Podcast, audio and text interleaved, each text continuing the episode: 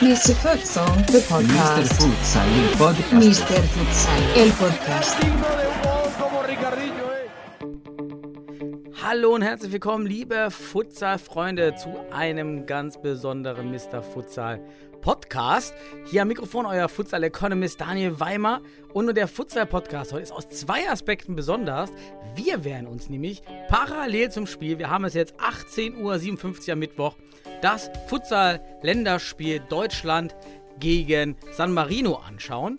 Und dann haben wir neben unserem Futsal-Enthusiasten Nee, neben unserem Futsal-Philosophen Sebastian Rauch heute auch den Futsal-Enthusiasten dabei. Hallo Sebastian, hallo Christian Wölfelschneider. Grüße euch. Hallo. Ihr müsst auch schon was sagen. Ja, hallo. Hallo zusammen. Hier in der, in der, in dem, im Kreise des Mr. Futsal-Wissens. Ja, hallo Christian, hallo Daniel.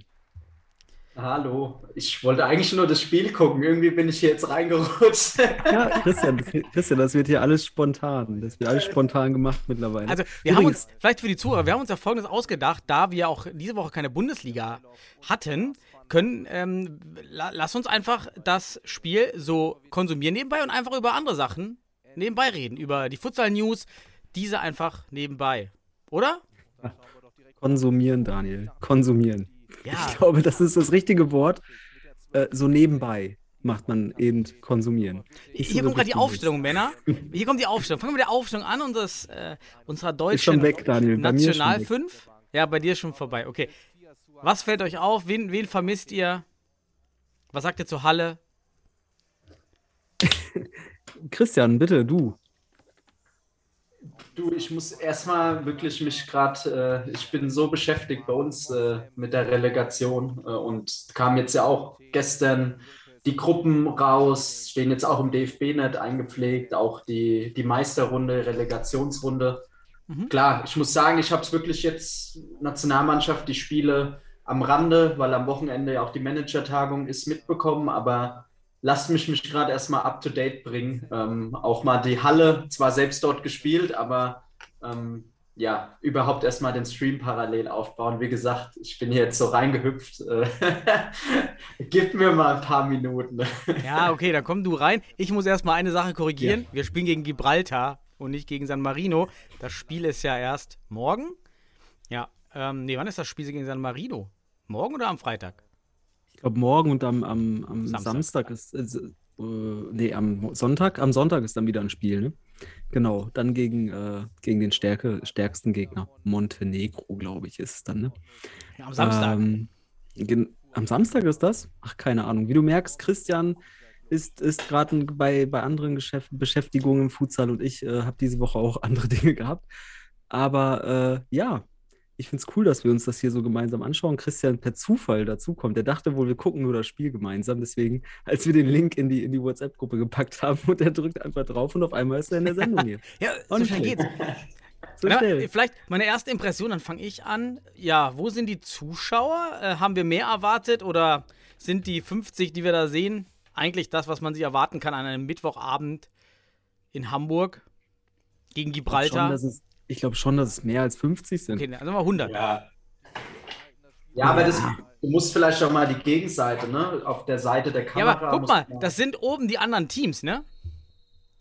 Das sind, Ah. Die haben alle dieselben Anzüge an, das sind die anderen Teams. Ah, ja, ist aber auch Zuschauer, Daniel, immerhin. Vielleicht nicht zahlende, aber Zuschauer. Hm, Ja, okay. Sagen wir, wie viele zahlende Zuschauer sind da? Da kommen wir vielleicht an die 50 ran. ja, du bist echt hart, aber ich würde sagen, bestimmt sind es mehr. Ich glaube mehr. Aber Ist- Gibraltar ist jetzt auch nicht der, ich sag mal, die, die Top-Nation im Futsal, äh, weder im Futsal noch im Fußball. Ich glaube, ist Gibraltar jetzt eigentlich Vorletzter oder, oder, oder Letzter der, der, der Weltrangliste? Boah, Wer ja, ist das mal? San Marino Oh. oder Gibraltar? Google mal bitte Beide einer. Oh, nee, doch? Nee. Erste Chance. Erste Chance schon fast. Ja, da war es sind noch nicht mal 30 Sekunden gespielt, schon die erste Chance. Sieht doch gut aus.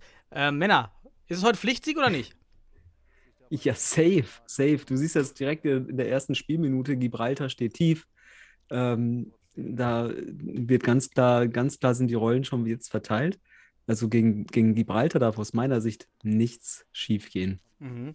Habt ihr gerade gesehen, die, die Pfosten, ähm, der Malik Hadziaftic, meine ich war das, ist gegen den Pfosten ge gerannt. Fabian Schulz war Fabian das. Schulz, genau. Und ist gegen den Pfosten mh, gerannt und das Tor ist, aber hat sich nicht bewegt. Eigentlich muss ich das doch nach den neuen FIFA-Regeln, muss ich das Tor doch schieben lassen. Aber hier steht diese, diese, ja, diese epileptische Bande da im Weg. Ist das überhaupt konform?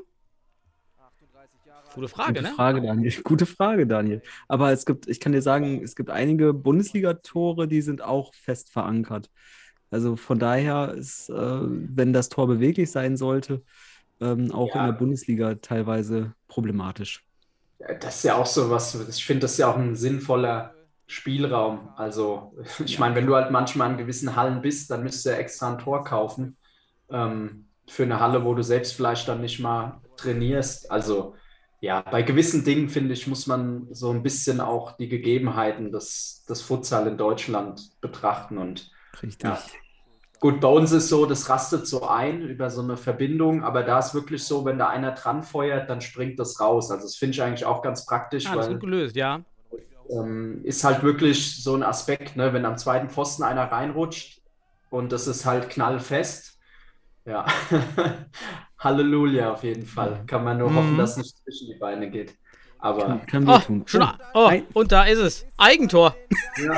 Ja, 1-0. durch 1-0. Gabriel, Gabriel Oliveira. Okay, also ich glaube, wir können erkennen, dass das heute was werden sollte hier mit einem Sieg. Ähm, Gibraltar vielleicht zum Spiel. Gibraltar steht wahrscheinlich auch erwartungsgemäß irgendwie da auf ein Drittel, schön tief. Aber macht auch keinen Druck auf den Ball ab ein Drittel Linie, ne? Die stehen dann einfach nur so da und schieben sich dann auch weiter zurück. Also wenn jetzt Ja. irgendwie und ähm, wir stoßen in deren Defense-Line rein, machen die einfach einen Schritt zurück und lassen dann noch mehr Platz. Das ist auch nicht schlecht. Ich glaube, also Gibraltar, ich habe jetzt gerade mal recherchiert, ist äh, Nummer 116 in der Weltrangliste. Das ist drittletzter. Ähm, nur die Mal Malediven und San Marino. San Marino ist tatsächlich letzter. Also der zweite Gegner von Deutschland ist letzter. Ähm, also von daher, vielleicht haben wir mit Gibraltar hier eine, eine bessere Regionalligamannschaft. Vielleicht, so im Mhm. Verhältnis, würde ich sagen. Also so sieht es aktuell aus, als würde da eine, eine solide Bundesligamannschaft gegen eine Regionalligamannschaft spielen. Vom, vom, vom, vom taktische Ausrichtung. Ja, könnte man, das würde ich auch mal. Das ist vielleicht ein guter Vergleich.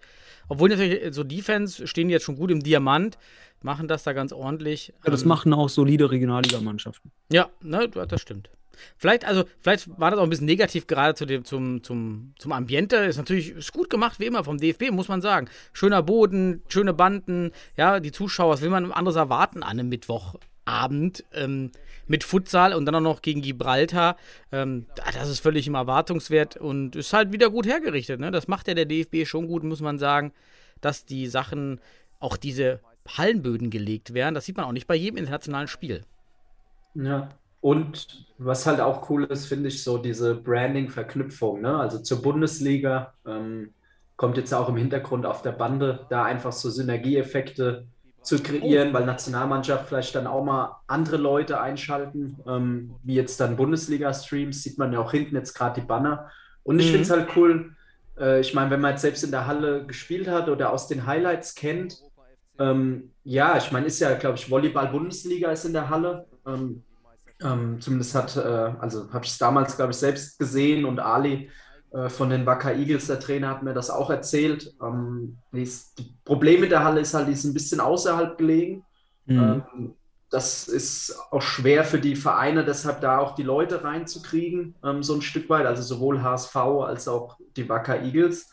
Aber an sich finde ich es halt cool, weil man jetzt halt sieht, wenn halt eine gewisse Manpower oder der DFB dann dahinter steht, was du aus so einer Halle, auch mit der Bande, ähm, Mhm. mit dem Boden hinten dran, äh, ist ja abgehangen mit so einem äh, weißen Vorhang, was du da halt auch rausholen kannst und ja, was für ein geiles Setting du da auch kreieren kannst. Ähm, Mhm. Finde ich ganz schön, einfach so gerade in Relation, wenn man sich die, auch mit den Fahnen oben, ähm, wenn man sich so den Vergleich dann jetzt zum Wacker- oder HSV-Spiel aus der Bundesliga anschaut. Ähm, ja, coole Sache. Allein der Boden, da merkst du, wie viel der Boden rausholt. Ja, das, das macht wirklich im, im Bild so viel aus, dass da nicht dieses Linien-Tic-Tac-Toe ist. Oh, schöne Chance von Michi Meier gerade. Torwart da auch. Äh, bin ich mal gespannt, was der Torwart noch liefert. Ja, ähm, haben wir denn sonst News? Wollen wir vielleicht mal auf nebenbei auf die, auf die anderen Ja. Futsal-News umleiten? Habt ihr was? Ich habe ja wieder meine Liste gemacht über die Woche. Ja, du kannst, du kannst gerne gleich mit deiner Liste, Liste loslegen. Was mich aber interessieren würde, wenn wir jetzt gerade schon hier direkt jemanden haben, der in der, in der Relegation. Sebastian, kann ich ganz kurz unterbrechen nur? Ja. Ähm, vielleicht ganz spannend jetzt auch für die Zuhörerinnen und Zuhörer, ähm, dass wir einen Hohenstein-Block hatten, also Schulz, Oliveira, Hm. äh, Wittig und ähm, Agnima und ein Block äh, HSV mit Sacklam, Prescott, Meyer und ähm, Söser äh, von Weilendorf, dass sich der MCH-Block, den wir davor immer hatten, mit Matic, Agnima, Ack, äh, nicht mehr da ist. Das einfach nur so als kurze Anmerkung, Ja, weil ist mir das gut. Ding Hm. Und wir versuchen auch kein 4-0 zu spielen, was natürlich einmal gegen den Gegner keinen Sinn machen würde. Wir sagen ja immer, wenn ich einen besseren Pivot habe als Fixo auf der Gegenseite, dann spiele ich 3-1. Das sollte man gegen Gibraltar annehmen, wenn man den Anspruch hat. Und auch natürlich bei so einer tiefen Defense wäre so ein 4-0 ja auch Ja. relativ effektiv. Einfach nur ist mir gerade so, dass vielleicht stehen die auch regelmäßiger. Äh, Clemens sei gegrüßt, Nationalmannschaft schauen. Ähm, ja, ist was, was direkt so ins Auge sticht an Veränderung, wirklich auch zumindest von der von den Aufstellung Starting Nine, den beiden Ja. Blöcken. Aber Ähm, mir fällt ja, gerade Sorry, auf. Sebastian, für die Unterbrechung auf jeden Fall. Ist mir nur gerade Ah, so. brauchst, du brauchst dich nicht zu entschuldigen. Hier, wir sind nicht in der Schule. Du, kann- kann- kannst hier einfach schön den Ich kann Proleten auch machen. reingrätschen jetzt. Ja, ich kann auch einfach sagen, jetzt seid mal ruhig. Jetzt bin ich dran. halt, stopp. Nein, äh, ist doch cool. Aber ich, dann gehe ich jetzt auch mal in den Ana Analysemodus. Nein, ist alles gut. Wir können ja ein bisschen, wir können ein bisschen parallel auch über das Spiel sprechen. Ja. Und ähm, ich glaube aber auch, diese, diese, das ist nicht die Formation, die wir ähm, gegen Montenegro dann sehen werden. Glaube ich nicht. Ich glaube, dass man da schon auch ähm, strategisch denkt an die, in diese drei Spiele und dass man weiß, dass Gibraltar Drittletzter der Welt ist und, Mon äh, und San Marino Letzter der Weltrangliste. Ich glaube, das hat auch einen Einfluss darauf. Sollte Also- es haben. Ja, sollte es haben. Ähm, denn ja, wir werden sehen, ob die Blöcke so bestehen bleiben. Vielleicht wird hier auch noch sehr viel durchgewechselt. Vielleicht nutzt man dieses Spiel auch testspezifisch in gewissem Grad noch dann, ne? Und man weiß ja nicht, wie es jetzt weitergeht. Es steht erst 1-0. Wir werden das Spiel auch nicht ganz zu Ende gucken, außer wir machen heute eine Drei-Stunden-Sendung. ähm, Ja. Deswegen, ähm, aber wir hoffen mal, dass zum Ende dieser Sendung das Spiel entschieden ist. So, damit wir nicht am Ende noch was Falsches sagen. Ja, aber äh, News, News. Ähm, äh, wir haben doch hier gerade jemanden da, zufälligerweise, der gerade die Relegation vorbereitet. Mich würde natürlich interessieren, wie sieht es aus in Mainz? Äh, können wir, können wir euch als, als Favoriten in der Gruppe äh, pushen? Wie sieht's aus? In der, in der Relegationsgruppe B. Kein Kommentar. Gibt so viele Leute, die zuhören. Eins, ich wollte gerade auch schon sagen, als du Clemens gegrüßt hast, Clemens ist ja auch einer unserer regelmäßigen Hörer. Eigentlich müssten wir äh, das immer an die richten, die uns regelmäßig hören. Aber die, wer uns regelmäßig hört, schaut wahrscheinlich auch gerade Nationalmannschaft. Also von daher auch ganz interessant. Nee, aber Daniel, dann leg mal los mit deiner Liste. Unser, unser Ja, meine. Liste. Erstens, äh, wir haben Zuwachs im Podcast-Schrank bekommen. Vielen Dank an Sebastian Huber und den Pantera von denen oder von Pantera Graz, dem Futsal-Club aus Österreich, mit denen wir auch schon mal einen Podcast hatten. Für alle Hörer, schaut euch das mal an. In der Vergangenheit äh, hatten wir den Podcast mit den Grazer Jungs und die auch viel Interessantes über den österreichischen Futsal erzählt haben, die auch in der Spitze schon gut aufgestellt sind, einige Teams. Und ja, jetzt haben wir einen Schal bekommen und ein Trikot und finde ich klasse, muss ich jetzt noch in unserem Podcast-Schrank hier einbauen. Und das, das Logo finde ich recht schön, auch wenn es natürlich Pantera mal wieder das Tier oder ja, ein Panther ist hier als, als Konterfei. Also, was ist das, ein Gepard oder ein Jaguar, oder? Was ist ein, ein schwarzer, ein Panther ist ein schwarzer Jaguar oder ein schwarzer Puma? Ah, nee, ah, bin ich auch. Raubkätzchen. Auf jeden Fall zwei Tiere. Okay, zwei, zwei, zwei Tiere in schwarzer Version sind Panther. Und ähm, ja, und ähm, Pantera Graz hat das so richtig schönes Logo eingewebt, den, den Pantherkopf. Das, ähm, ja, sieht toll aus. Und vielen Dank raus an Sebastian und Pantera Graz. Zoller Club machen viel auch Jugendarbeit, haben so eine eigene Akademie auch laufen. Mega, also, das hat mich gefreut. Das, das freut uns sehr. Aber Daniel, das landet ja alles bei dir, ne? nicht bei uns. In unserem Podcast-Schrank, Sebastian. oh, also symbolisch. Ähm, aber dass das, äh, ich habe noch kein Trikot gesehen oder, oder nichts. Aber hier, Christian, schick mir doch mal, ach, du, du, du kriegst, glaube ich, noch ein MCA-Trikot, dass das nie angekommen ist, Ja, glaube ich. hier, auch. unser Mainzer-Trikot hängt hier schon rum. Ja, das, Ja. Ist, das ist da. Genau. Okay, So. nennen wir es einfach unser Ja. Mainzer, Mainzer Trikot. Dann weitere News. Ich bin auch in Hamburg am Samstag. Ähm, und äh, zwar haben wir im, im Voraus auch noch eine Tagung mit den Clubverantwortlichen und dem DFB. Einfach schauen, was geht mit Modus, was können wir noch, was kann verbessert werden für die Zukunft, Planung.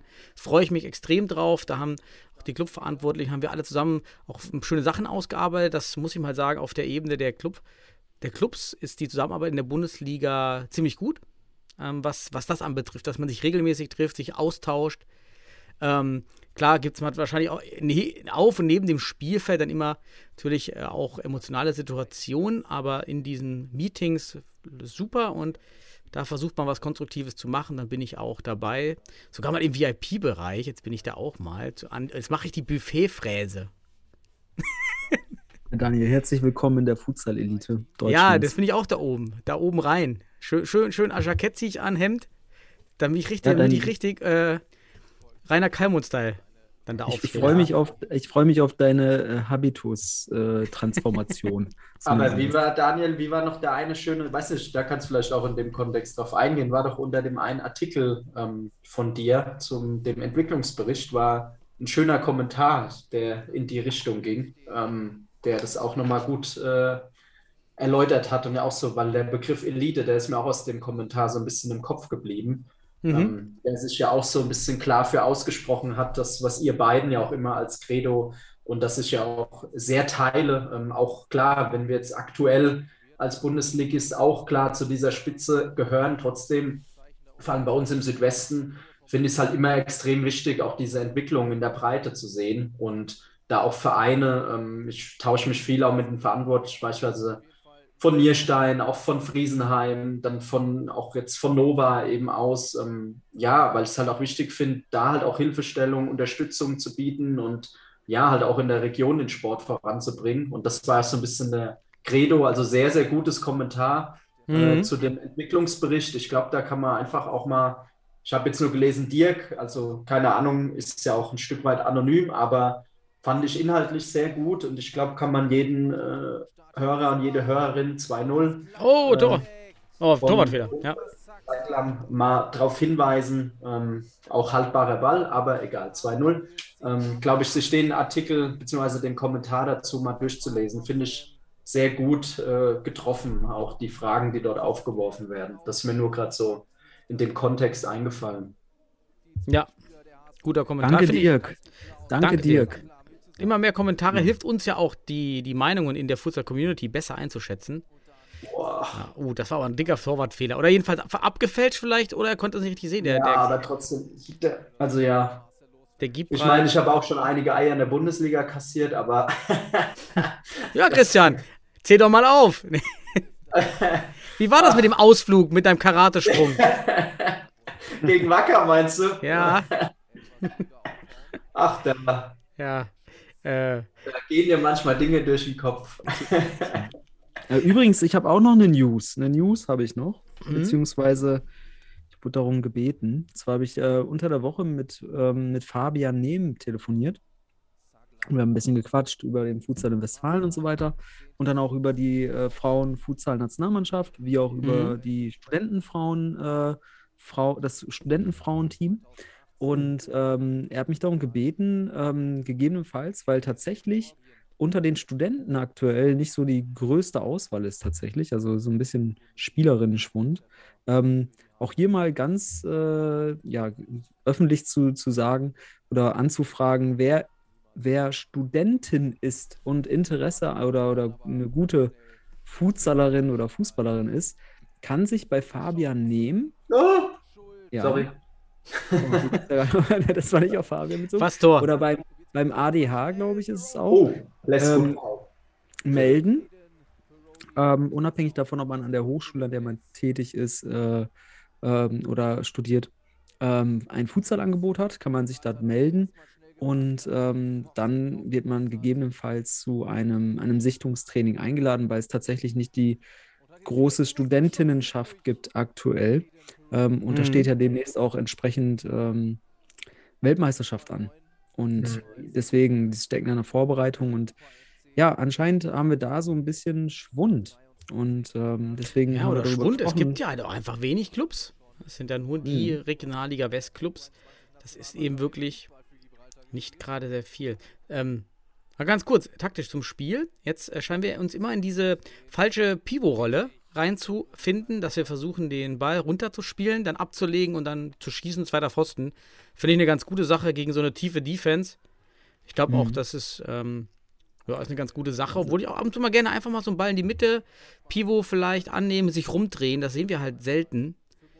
Mhm. Ist ein bisschen schade. Gerade gegen so einen Gegner könnte man das ja schon mal forcieren und da, da mehr Wert drauf legen.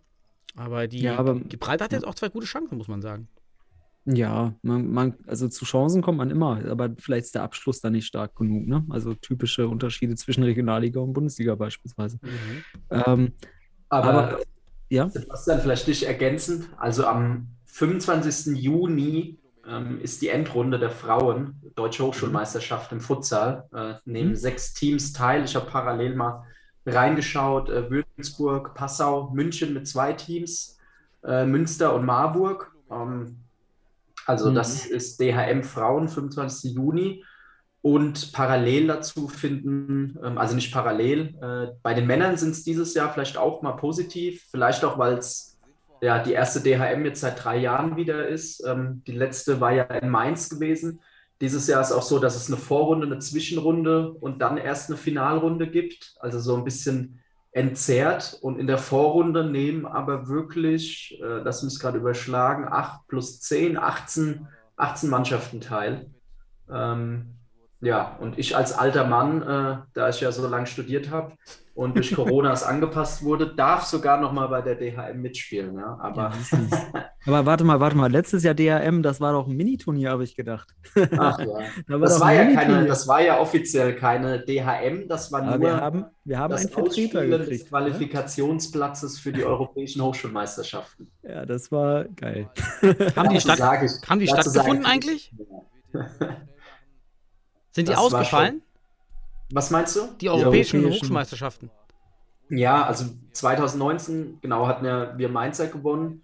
Und äh, dann sollte es 2020 in Belgrad, dann auch 21 stattfinden und die sind zweimal dann abgesagt worden. Und dann, ja, war ja das Ding, dass dann 21 das Ausspielen des Qualifikationsplatzes jetzt für 22 für Lodge äh, war und dass da ja eben nur, oh, das muss 3-0 sein, äh, nur Mhm. Münster und ähm, äh, Kleve teilgenommen haben, also zwei Teams nur, die den Platz unter sich ausgespielt hatten und dass da auch im Versenden der Anmeldungen oder der Infos, was auch vom Sportausschuss und so, dass da wohl teilweise Infos nicht ankamen, weitergeleitet wurden. Also ja, es ist, ist, eine, ist eine schwierige Sache wohl, ist jetzt auch abgehakt. Also für mich, ich habe zum Thorsten Hütsch, dem äh, ja, Geschäftsführer vom ADH, auch damals von der Studenten-WM noch einen ganz guten Draht. Ja, manchmal muss man Dinge halt dann auch so nehmen, auch wenn es ärgerlich war für die Mainzer, weil ich finde, die Jungs hatten sich das verdient. Ich selbst hätte da gar nicht mehr mitspielen dürfen, aber ja, ist halt schade, wenn man einen Titel gewinnt und dann das Folgeturnier, was damals auch so wie so eine Art Universiade gewesen wäre auf europäischer Ebene, dann nicht teilnehmen kann. Ah, ist halt schon ärgerlich. Aber gut, die Pandemie hat viele andere Tribute gefordert. Ja. Ist alles nur, alles nur elitäre Probleme, mein Lieber. alles nur Probleme. auf Kommen wir, kommen wir zu positiven News. Mal wieder so, ein paar, so einen positiven Vibe hier reinbringen. Und zwar, äh, Joel Ahrens von Holzpfosten Schwerter hat mit Steffen, also er war seine Initiative, hat jetzt auch Steffen Bonnekamp mit ins Boot geholt. Die beiden sind ja Lehrer. Und vielleicht auch, äh, Christian, kannst du dazu mehr sagen? Ähm, die arbeiten jetzt an der oder haben erstmal eine Arbeitsgruppe für sich gegründet zum Erstellen von Unterrichtsreihen für Futsal in, im Schulsport, um Lehrern, wenn ich das richtig verstanden habe, Sportlehrern den Einstieg in Futsal als Schulsport zu vereinfachen, oder Christian? Ist das so richtig? Was ist eine Unterrichtsreihe? Was ist das?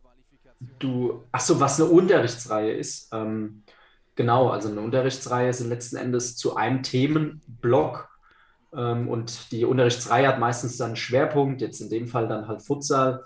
Ähm, dann sind es verschiedene einzelne Unterrichtsstunden, die sehr häufig oder im Optimalfall dann auch ein ja, didaktisch-methodisches Ziel über die Reihe hinweg verfolgen. Also dass du irgendeinen, dass die Reihe vielleicht eher einen technischen Schwerpunkt hat. Ähm, also so, das wäre vielleicht eher so eine ja, konservative Vermittlungsmethode, würde man jetzt in der Sportdidaktik sagen. Also dass man dann eher so auf Fertigkeitsvermittlung geht. Ne? Du musst Mhm. dribbeln, du musst passen, du musst schießen können. Ähm, dann gibt es aber eher auch so eine spielnahe Methode, dass man sagt, man geht vom 1 gegen 1 aufs 2 gegen 1, 2 gegen 2, 3 gegen 2. Oder man macht eher eine taktikorientierte Vermittlung, also wie kann ich verschiedene Situationen lösen.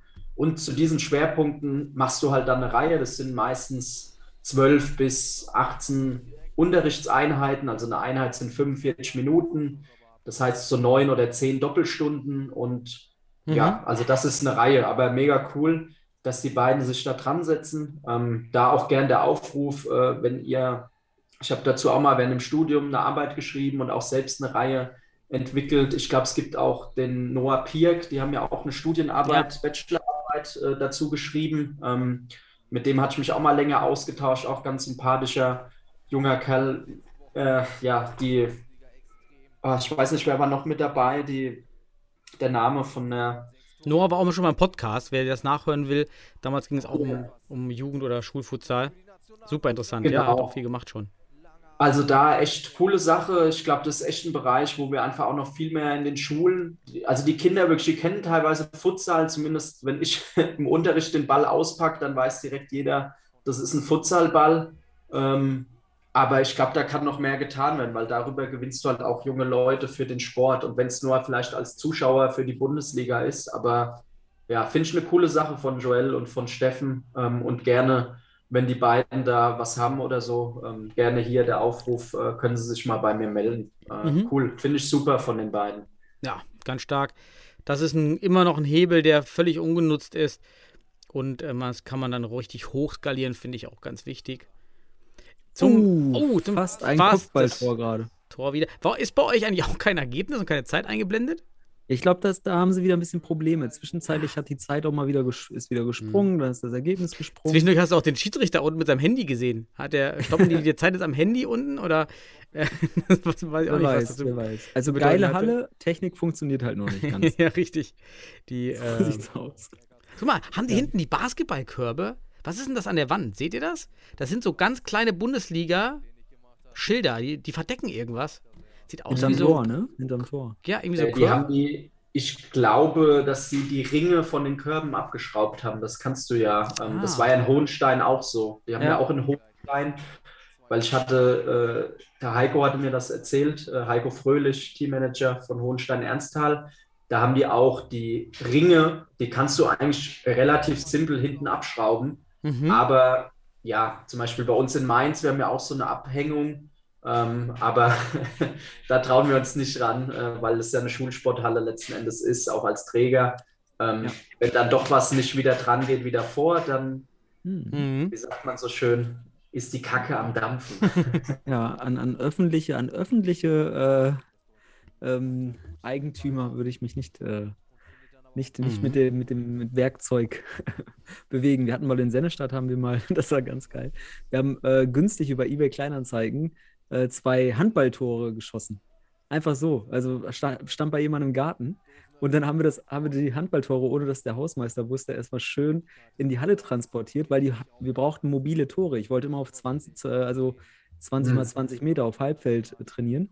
Und dann haben wir, das, haben wir die Tore einfach, ohne das Wissen des, des Hausmeisters, ähm, in, ich glaube sogar, Clemens Burmeister war sogar noch dabei und hat sogar mit aufgebaut ähm, oder zusammengeschraubt, weil wir haben die auseinandergeschraubt, zusammengeschraubt und dann gab es einen Stress mit dem Hausmeister, dass, dass man ja in öffentlichen Hallen nicht eigene Tore mitbringen könnte.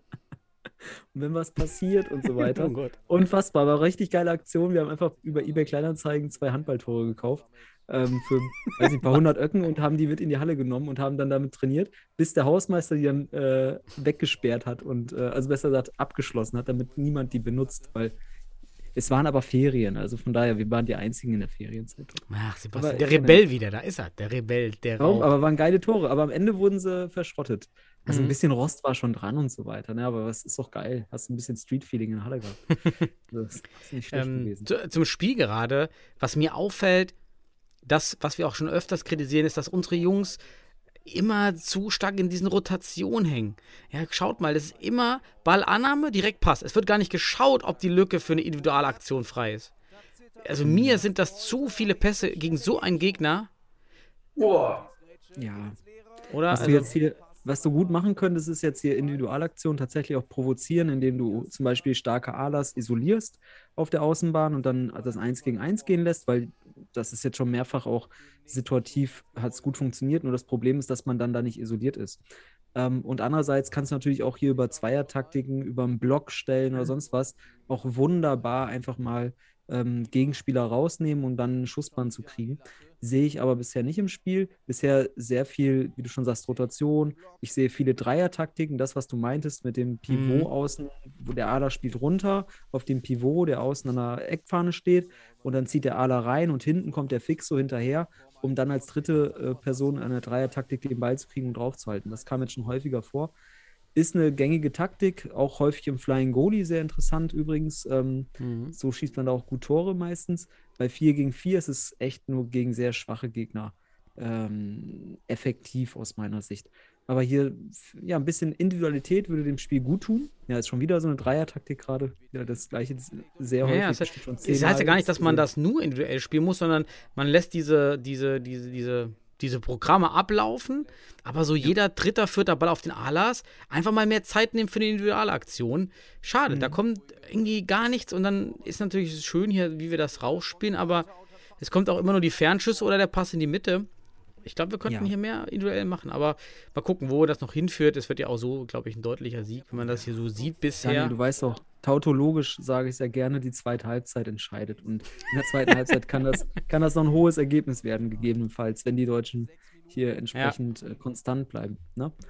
Ich, ähm, ich habe noch, ich hatte die Tage auch mit, mit äh, Philipp Pless nochmal geschrieben und habe nochmal wegen dieses Fouls nachgefragt, was ja so ein bisschen ähm, äh, polarisiert hat, weil sich dabei ja Garibaldi verletzt hat. Aber Philipp meinte, ähm, es war jetzt gar kein so klares V, wie das in den TV-Bildern aussieht. Er hat den Ball gespielt zunächst und ähm, dann war das irgendwie nur eine unglückliche Verkettung.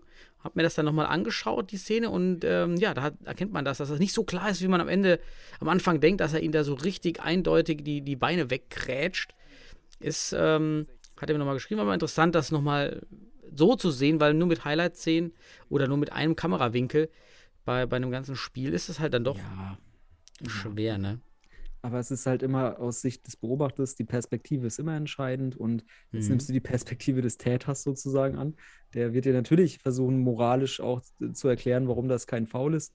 Ähm, ich fand, es war ein Foul und es war rücksichtslos im gewissen Grade, sonst hätte es keine Verletzung gegeben. Das ist eben das Ding. Es wurde in Kauf genommen, die Verletzung wurde in Kauf genommen und dadurch ist das auch für mich eigentlich ein, ähm, also wäre es nicht äh, überraschend gewesen, wenn es dafür einen Platzverweis gegeben hätte. Es gab gar nichts und das war halt die Fehlentscheidung daran. Ähm, also es, es war ein Foul, also die, die Realität spricht, spricht dagegen, äh, Philipp, und ähm, äh, ja, die Verletzung ist natürlich dann umso schlimmer. Und das Ja. ist eben das Ding. Das wollen wir eben nicht sehen im Sport. Unabhängig der Perspektive ist das Ergebnis ein, eine Verletzung eines Spielers und das soll eben durch die Regeln, die wir haben, präventiert werden. Und ja, deswegen solche Fouls, die zu Verletzungen führen, tatsächlich sind auch dann ähm, stärker zu ahnen. Ganz Mhm. einfach. Das ist nicht nur ein Ziehen oder irgendwas, sondern da geht es wirklich von hinten rein und unabhängig davon, ob er Ball trifft oder nicht, er trifft halt mit dem anderen Bein. Er hat halt zwei Beine. Das sollte man beachten dabei.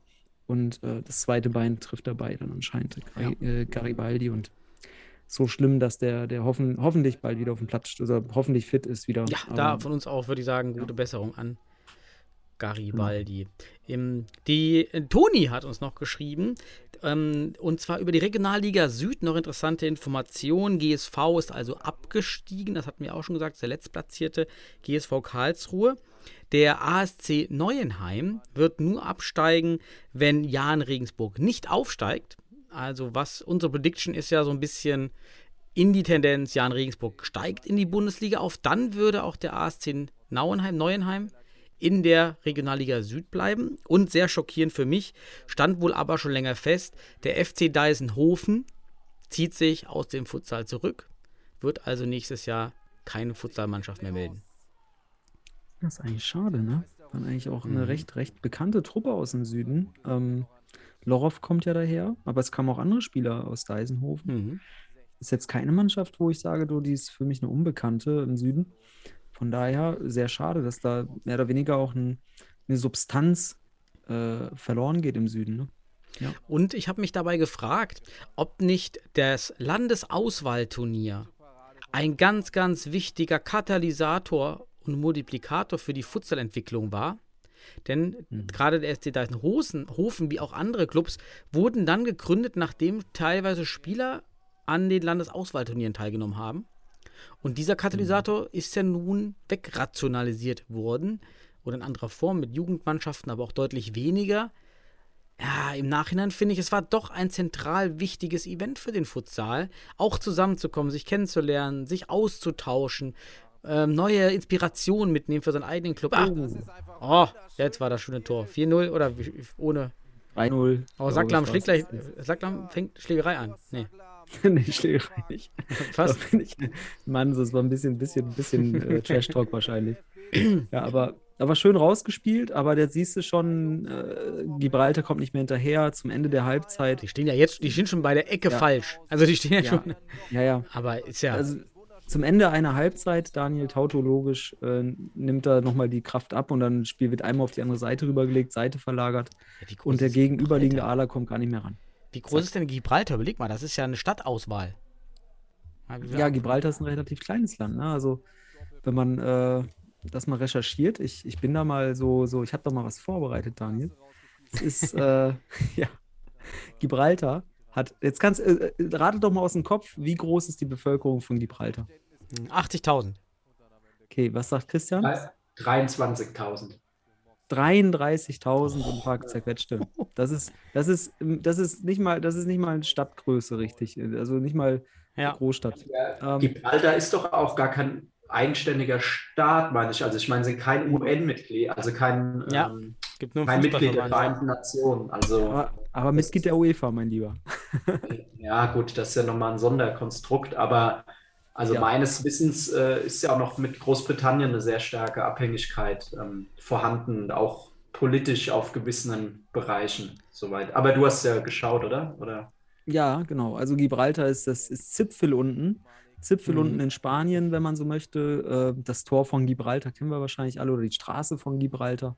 Ähm, entsprechend die Verbindung, also das Meer zwischen Marokko und, und Südspanien, wenn man so möchte. Und da ist Gibraltar ein ganz kleiner Zipfel. Na? Ähm, ja, in, äh, umgeben von Andalusien, Mhm. könnte man so sagen. Mir fällt auch noch gerade bei den Schuss, bei der Schusstechnik einiges auf, weil wir doch jetzt hier viele, sehr viele Fernschüsse sehen. Für mich ist der Anteil von direkten Schüssen ohne einmalige Kontrollannahme der Sohle viel zu hoch. Das sind immer diese richtigen direkten Schüsse, die immer bisher ins Nirgendwo fliegen. Ja, da fehlt mir eben diese einmal Solannahme, um den Ball richtig zu justieren und dann zu schießen. Naja, wobei ich dir da widersprechen muss ein Stück weit, weil wenn du dir die letzte WM anschaust, auch die Analyse, also es gab ja eine relativ große ähm, inhaltliche Analyse zur WM und dass da eigentlich die Beobachtung gerade ist auf Spitzenniveau, dass es immer mehr zu Direktabschlüssen geht, weil du halt diese Zeitkomponente, dass oft du halt nach Ja. dem, also ich bin eigentlich auch oft ein Fan äh, mit zwei Kontakten. Aber hier haben die Spieler Zeit. Ich gebe dir vollkommen recht, Ja, aber hier, ja. Ist, hier ist Zeit. Ja. Ja, das, das richtig. Ja, das muss man schon ein Stück weit auf, Auf. Spitzenniveau. Auf Spitzenniveau, sagst du richtig. Ähm, da wird direkt, da sind nämlich auch, ist auch der Pass der kommt auf den richtigen Fuß und es ist ex gut getimed, die Geschwindigkeit des Passes ist gut, die Ablage und so weiter. Mhm. Ich glaube, das Spitzenniveau, da ist natürlich die Technik auch nochmal Spitzenniveau und äh, Gerade bei eigentlich Ja. bei Standards, glaube ich, ähm, ähm, Christian, ich glaube, da war doch auch in dem Report, da ging es sehr viel um Standards, dass eben Mhm. viele Tore nach Standards fehlen und dann der direkte Schuss kommt. Kann das sein? Ich bin auch nicht mehr. Genau, ja, oft genau, dass es einfach Varianten sind, die Ja, okay. direkten Abschluss zur Folge haben, aber auch nach, nach Ablagen, Rückraum und so weiter. Also das ist einfach generell eine größere, aber ihr habt schon recht natürlich, dass es dann äh, nochmal ein anderes Spielniveau ist und ähm, dann natürlich andere Faktoren eine Rolle spielen, aber es ist schon auch, ich meine, wir haben ja alle jetzt die, die EM geschaut und auch letztes Jahr die WM. Ich meine, die Abschlüsse, das ist schon, das ist wirklich eine Augenweide. Also Finnland war ja das Paradebeispiel, äh, wie du halt aus sieben Chancen drei Tore machst auf dem Niveau. Wow, also wirklich. Auch in der. Bundesliga Gudasic und ähm, Ribeiro Ja. sind ja so für mich Ja. die Abschlusskönige. Ja, das sind unglaublich gut und präzise. Ja. du meinst, du meinst das- Wawrek eher. Wawrek ist der Abschlusskönig. Ja, das, aber wirklich, das kann ich auch bestätigen. Du merkst schon, ähm, ja, einen, einen Unterschied ähm, zwischen ja, den, den ausgebildeten Spielern. Ähm, das ist schon so ein, also einfach auch die, ja, auch so ein Cesar, ne? Die, die nehmen den Ball, wenn der Spot, äh, auch äh, Fogazza Valente, wenn der Ball da einmal ansatzweise gut liegt und Möglichkeit da ist, dann kommt er halt auch Richtung Winkel oder so in der Regel, dass es einfach ein richtig guter Abschluss ist. Das ist schon geil, aber es macht auch Spaß, weil du halt brutal gefordert bist und halt, ja, jeder kleinste Fehler gegen so Spieler bestraft wird. Und das ist ja was, womit man sich auch letzten Endes messen will. Mhm. Mhm. Richtig.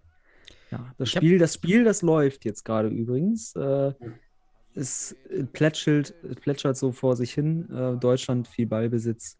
Also die Ja, Nummer ich glaube- 14 hat ein paar glaube, gute wir Moves drauf, schon- ne? Von Gibraltar. Der hat so ein paar, auch die, die, die Futsal-Chips. Macht der, versucht Ja. er auf Ala ganz gut und der trippelt sich auch manchmal mit der, mit der Drehung vorbei. Die Ja. haben jetzt so keine so schlechten Kicker für eben 30.000 Einwohner, ne? Ich glaube, ich glaub, Sennestadt hat äh, mehr Einwohner als, als Gibraltar. Mhm. Allein Halbzeit. der Stadtteil Sennestadt. Jetzt ist Ja, Halbzeit, siehste. Halbzeit. Boah. Zeit, Zeit für noch mehr News. Ich habe Ja, mach mal. Nachricht von Daniel Suntic auch nochmal erhalten, war mit ihm im Austausch. Nochmal um seine Nominierung. Marcel hat ihm jetzt geantwortet wohl.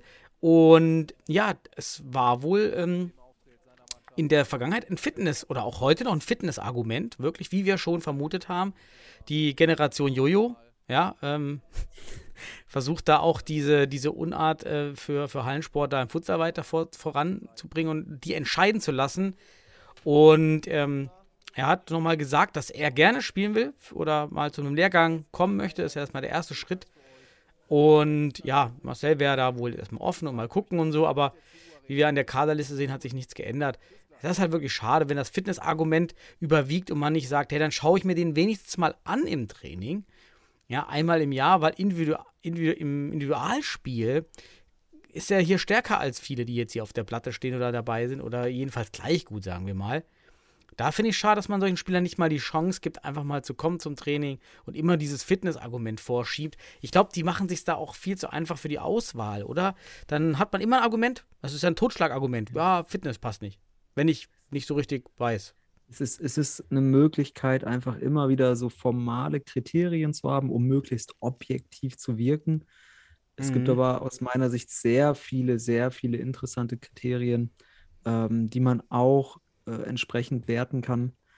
Wie gesagt, Spiel, Spiel, im im Spiel sieht man das dann, äh, die über die Fitness hinaus sehr, sehr wichtig sind und auch hier kompensieren oder sogar auch in bestimmten Situationen sicherlich äh, zu präferieren sind, aus meiner Sicht. Ist Aber Kapitän, schön, dass trägt ich, das Team. Ja, ist so ein, wie so ein Jun Misugi. Kennt ihr den noch? ja, kenn ich. Von Subasa. Warte, das war immer der, Mein Hä? Lieblingsspieler, von dem habe ich ein Trikot. der, der Prototyp eines Kapitäns, einer verantwortungsvollen Person, Jun Misugi. Dan, Ja. Daniel Suntic als Jun Ja. Misugi. Dann, Ja, äh, Mega. Okay, Äh, soweit aber so- wir wissen alle, ne? Herzfehler, konnte immer nur 30 Minuten spielen, aber gegen Tsubasa hat er auch länger gemacht. Richtig, richtig gegen Tsubasa. Ja, ähm, ja, deswegen, aber schön, dass Marcel sich gemeldet hat bei ihm anscheinend. Wir haben das ja das beim ja. letzten Mal so ein bisschen in der Kommunikation ähm, bemängelt. Und ähm, ja, jetzt würden wir uns natürlich freuen, wenn dort die Dimension Nationalmannschaft wieder für, für, für Suntic zum Beispiel, wenn diese Leistung denn so erhalten bleibt, wie er sie jetzt. Mhm. Für mich ist das der Spieler der Wacker-Saison bisher. Also aus Wacker-Sicht sicherlich der, der wichtigste Spieler, neben Göde im Tor. Aber Göde haben wir auch nicht. Bei Göde sollte sich Marcel vielleicht demnächst mal melden. Zumindest, äh, ja, unabhängig vom, vom Jojo-Test oder sowas. Genau. Dann gab es kuriose Szenen in Spanien im Pokalspiel. Barcelona gegen, äh, gegen El Pozo.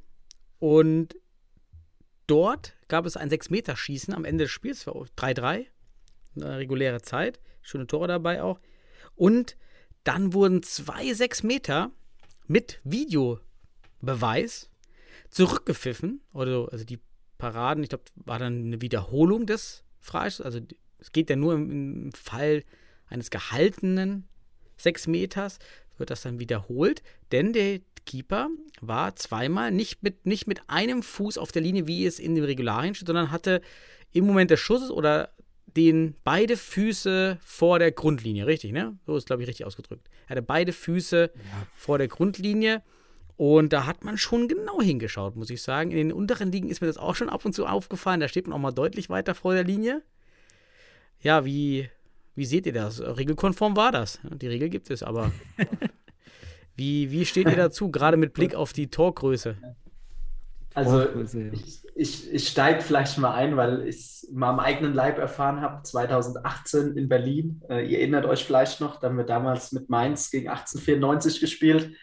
Da wurden zwei sechs Meter, drei Meter oder vier vom Tor gehalten. Ähm, das war schon heftig. Ähm, damals, äh, ich weiß auch noch, weil er, ich kam auch gerade drauf, weil Oma Amakel ist, glaube ich, vierter Offizieller gerade beim Spiel. Äh, freut mich für ihn, auch wirklich sehr guter und sehr sympathischer Bundesliga-Schiedsrichter. Ähm, auch immer neben Feld für ein Gespräch offen. Und er war damals auch bei dem Spiel mit dabei. Und danach war auch Hochschulmeisterschaften. Da hatten wir uns noch lange drüber ausgetauscht. Also es ist auch in Deutschland schon im extremeren Maße passiert. Aber ja, natürlich ähm, war das schon auffällig, dass darauf plötzlich geachtet wurde. Und ich finde, es ist halt, deshalb übergebe ich auch gleich an Sebastian, so eine philosophische Debatte. Ähm, lässt man diese Emotionen zu ähm, und fragt sich halt, hätte es jetzt so einen Riesenunterschied gemacht, ob Juanjo, ja, El Pozo wäre ja Pokalsieger gewesen, äh, ob der dann einen halben Zentimeter, zehn Zentimeter weiter hinten steht?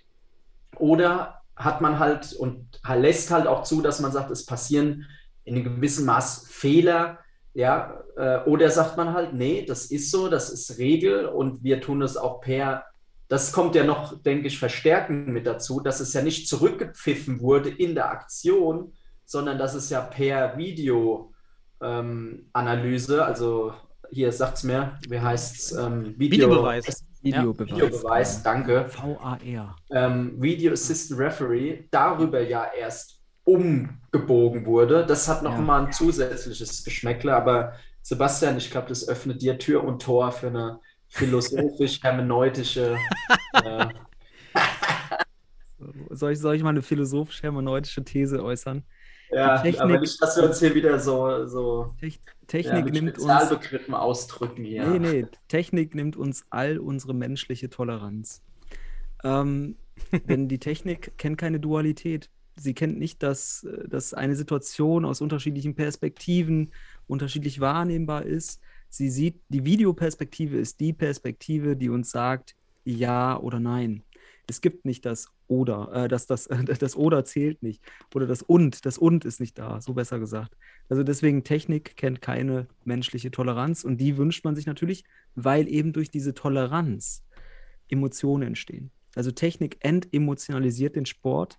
Das sieht man im Fußball, genauso wie jetzt im Futsal, wobei ich hier auch sagen muss, wir hatten ja auch schon mal VAR-Entscheidungen. Ich erinnere mich an das äh, WM-Finale, als Ricardinho von Boruto oder wer hieß, ähm, in den Bauch geschlagen wurde. Das Ah, wurde ja. nur über den Videobeweis dann geklärt. Mhm. Warum? Weil da gibt es halt die Möglichkeit, nochmal exakt bei einer, bei einer, bei einer Tätlichkeit zum Beispiel hinzuschauen. Das ist wichtig, ja, weil das ist böswillig, das ist verletzend, das, das geht, das, das hat nichts zu suchen im Sport. Das ist nämlich grob unsportlich. Aber hier bei so einer Entscheidung, ob das jetzt 10 Zentimeter oder was auch immer, äh, bei einem Tor, wo der Ball dann äh, über die Linie ist, diese Torlinientechnik, das finde ich super im Fußball. Das finde ich cool, weil dann auch diese Fehler, diese menschlichen Fehler in der Hinsicht unproblematisch gemacht werden. Aber das sind ja, wenn man so will, menschliche Fehler, dass man nicht sieht, dass der, dass der Fuß nicht ganz hinter der Linie ist oder sonst was. Das sind eben sind die Dinge, die eben auch Situationen entstehen lassen, die herausragende Emotionen entstehen lassen. Und das entsteht aus einer gewissen Toleranz. Und deswegen sollte man diese Technik sehr differenziert beachten und nicht grundsätzlich nur auf sagen, immer wenn ein Regelverstoß ist, weil Regeln sind unterschiedlich. Es gibt moralische Regeln, es gibt äh, strukturelle Regeln. Das ist eine strukturelle Regel, dass der Fuß nicht da steht, wo er steht. Aber moralisch wäre zum Beispiel, wenn jemand verletzt wird oder sonst was. Da sollte die Technik vielleicht eher eingesetzt werden, aber nicht bei solchen Sachen, wo wir einfach Toleranz verlieren. Auf Sebastian ist aber auch Verlass, Christian, oder? Da kommt, da sagst du noch, jetzt kommt mal deine tiefe philosophische, moralische Interpretation, da kommt die einfach. Nicht schlecht, ja. Herr Rauch. Ja, ich, wir, sollten, wir sollten tolerant sein. Das ist das ich habe noch eine historisch organisa ausmacht. organisationelle Interpretation der Regel, warum das mit dem Fuß, ähm, was ja dem Fußball entlehnt ist, nicht im Futsal angewendet werden sollte, so ohne Überlegung. Denn im Fußball ist es so, dass sich der Torwart mit seiner vollen Körperlänge die Linie auch entlang hechten kann und den Ball abwehren kann.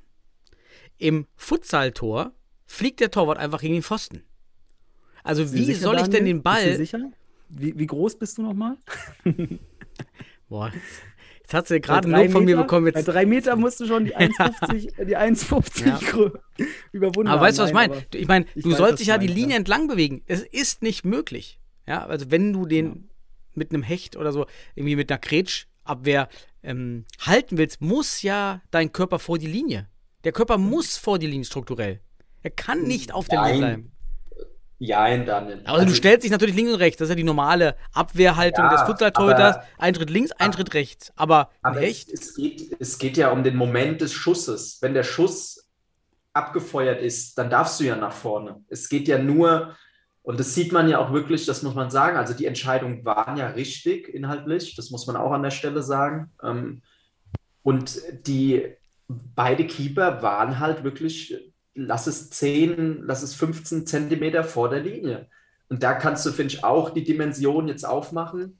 Ähm, klar, es ist jetzt vielleicht neu, dass so in dem Maße drauf geachtet wird, aber darf das einem Top, also es sind jetzt wirklich zwei Top-Weltklasse-Keeper, ähm, da, die zu den Top 20 der Welt vielleicht gehören, darf das denen passieren, äh, dass sie eben nicht von der Linie aus agieren? Also das ist einfach nur, ohne dass ich jetzt da ein Urteil treffen will, finde ja, das sind halt so verschiedene Dimensionen. Am Ende ist halt schon heftig. Ich habe dann auch die Bilder gesehen, ne? El Pozo, du jubelst, der, der liegt schon unter der Traube und dann am Ende warst du 10 ja. Zentimeter zu weit vorne. Aber ja, es ist, ich glaube, Sebastian hat schon viel dazu gesagt. Es ist, es ist schwer und äh, ich finde auch im Fußball, wenn man es beobachtet, die Diskussionen verschieben sich ja nur. Früher war es dann, ey, es war ein Tor, es war kein Tor. Jetzt geht es halt darum, was nehmen wir noch mit dazu an Entscheidungen, wo greift der VAR ein, wo greift er nicht ein, wann wird äh, da die Entscheidung getroffen, wann dort. Ähm,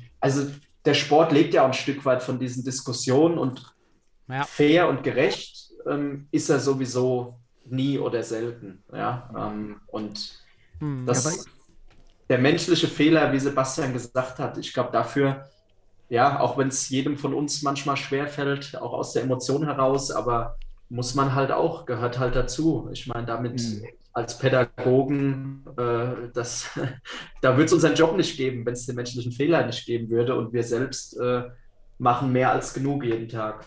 Ja. Ja, aber was mich interessiert, du sagst, so, solche zwei starken Torhüter, Welt, Weltklassen-Torhüter äh, begehen Fehler. Klar. Also Klar, die machen dauernd Fehler. Sie korrigieren es ja. dann nur wieder und äh, viele Fehler fallen uns halt gar nicht auf. Und auch ich aus meiner Sicht und ich bin der Überzeugung, dass uns auch diese Regelüberschritte, wenn man so will, vielleicht gar nicht aufgefallen wären, wenn das nicht im Nachgang nochmal über Video genau betrachtet wird. Und das ist es eben. Die Technik nimmt uns überhaupt auch unsere subjektive Wahrnehmung und dadurch eben auch diese, den Bereich, wo wir sagen, war das jetzt was oder war es nichts, wo dann die Diskussion entsteht, wo wir Ja oder Nein sagen könnten und ähm, beziehungsweise beides sagen könnten, Ja und Nein sagen könnten. Und das meine ich damit. Die Technik nimmt uns diesen Spielraum und uns wäre das gar nicht aufgefallen. Das ist genauso, ich sage mal gerne, ähm, es, gibt, es gibt jetzt gerade während Corona auch, wenn du es nicht testen würdest, würde es wahrscheinlich nicht auffallen, dass es, dass es so eine hohe Inzidenz gibt. Also die Inzidenz ist nur da, weil wir viel testen. Und ähm, das ist eben das Ding. Ähm, Im Sport ist das Gleiche. Die Technik setzt ein und dadurch erkennen wir Dinge, die wir vorher vielleicht als, als, als weiß ich nicht, als, als, als Randnotiz irgendwie wahrgenommen hätten, aber nicht ernst genommen hätten. Und ähm, das ist das, das Problem, wenn das dann auf solche, ja, ich sag mal so Erbsenzählerei gemacht wird. So, und das ist dann schade. Ähm, und das ist das gleiche Problem auch mit dem Schiedsrichter, äh, dem VAR beim Fußball. Also, wie viel Emotionen hast du noch, wenn auf einmal ein Tor, du nicht weißt, ob ein Tor fällt? So, weil du einfach dann erstmal den Videoschiedsrichter brauchst. Da ist doch, sind die, sind schon wieder zwei Minuten vergangen und dann hast du keine menschliche Emotion mehr, keine Situation mehr. Die Situation, ich glaube, das macht Situation aus, dass wir Ja und Nein in einer Situation wahrnehmen können. Und das gibt es in der Technik in, in dem Bereich nicht. Ich habe vielleicht noch eine kleine Anekdote aus den Spielregeln, passend zur vielleicht der Übertechnokratisierung von Regeln. Und zwar in der deutschen Version gibt es unter Punkt 5 den direkter Freistoß ab dem sechsten kumulierten Foul eines Teams in einem Spielabschnitt. Abkürzung, jetzt kommt's, DF, DFSKF. Einfach mal so eine, so eine richtig dicke Abkürzung da reingehauen. Direkter Freistoß nach dem sechsten kumulierten Foul eines Teams in einem Spielabschnitt DFSKF. Musst du einfach mal dem Schiedsrichter beim nächsten Mal, also hier Südring war ja das Problem. Ja, Schiedsrichter, kennst du nicht die DFSKF-Regel? einfach mal, einfach mal Äh, apropos, apropos Technik gerade nochmal und Regeln. Äh, Mhm. die zweite Halbzeit läuft, glaube ich. Ähm, und äh, die Technik funktioniert immer noch nicht. Also man sieht immer noch keine Uhr und kein Ergebnis beim Spiel. Ähm, von daher ähm, ist wie gerade ha- live in der Halle ohne Blick auf die, auf die äh, Zeit. Einfach gucken. Einfach gucken. Hier läuft keine. Veränderung, oder? Habt ihr Veränderungen jetzt gesehen im, im, im, bei Gibraltar oder bei, bei Deutschland? Ich sehe jetzt erstmal keine. Die Blöcke sind gleich. Ja, bei Gibraltar kann ich das nicht gut einschätzen. Bei Deutschland sieht es ähnlich aus, genau.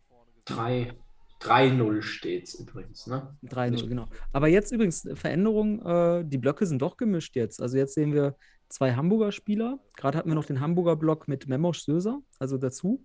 Ja. Äh, jetzt haben wir nur noch äh, Michi Ah, Meier. Ja, Wir haben, wir haben Kl äh, Oliveira, Klaus und dazu haben wir die zwei Hohensteiner, Oliveira und Wittig. Jetzt haben wir gerade einen HSV Hot äh, äh, Block. Äh, äh, Block, genau, Block, Block. Ja, so sieht's aus. Das ist eine Veränderung gerade. Ist er. Da seht ihr mal, wie schlecht ich mir Namen und Gesichter merken kann. Aber mal eine Frage an euch. Ähm, also, ich formuliere es mal offen. Was denkt ihr, ist das Ziel von Gibraltar an dem Spiel? so, vielleicht Erfahrung? so wenig Tore, so wenig Tore kassieren wie möglich. Ähm, auf Konter spielen, sich dadurch vielleicht was zu erhoffen. Aber bei diesem Mhm. Spielstand jetzt scheint es so, weil der, die Mannschaft jetzt auch noch nicht. äh, Also ich bin gespannt, wann wir jetzt sehen, was, was, was Gibraltar sich erhofft. Auch mit der Entscheidung, ob man den Flying vielleicht mal bringt gleich, ne? Weil man jetzt 3 Ja. hinten liegt. Das wird, eine, das wird zeigen, welcher, was der Matchplan oder was der. Oh, jetzt 4-0. Oh, 4-0. Das war auch bis, das war ein richtiges Random-Tor irgendwie, oder? Das war richtig. Ja. Jetzt sieht man die Anzeige übrigens wieder. Ja, jetzt Ja, kam, kam sie wieder. 4-0. Passend zum Tor. Oder In hinten der- jubelt auch ein Kind. Yes.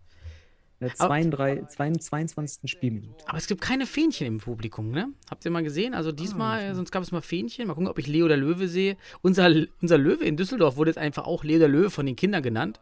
Weil ja Leo der Löwe vom DFB ja da war und auch meine Kinder haben den Löwen einfach Leo der Löwe genannt, obwohl wir ihm keinen Namen gegeben hatten und wollten erst einen suchen. Ja, aber die Kinder haben sich ja durchgesetzt. Das war dann Leo der Löwe. Übrigens jetzt auch der zweite Block. Jetzt haben wir wieder den typischen MCH-Block mit äh, Matic, mit äh, Getschim, mit Söser, ehemals MCH und Suadak. Jetzt haben wir wieder den, den Block. Also von daher, äh, wie ich ungefähr eingeschätzt habe, es wird ein bisschen was getestet, es wird geschaut und dann wird geschaut, dass man am Sonntag oder wann auch immer das Spiel gegen Stimmt, Montenegro ist. Ack war die ganze Zeit nicht drauf, ne? Der kommt Mhm, jetzt erst. genau. Ähm, ach gut, er hat ja auch Genau, der, das ist ein Testen. Spieler, den musst du isolieren und dann geht er vorbei an, an ganz Gibraltar. Auch er Getschim, ja, schneller, okay. schneller ist als die als die Mhm. Auswahl aus dem 33.000 Einwohner-Städtchen. Das heißt, Schulz, Sacklam und Agnima sind nicht mehr in den beiden Blöcken aktuell.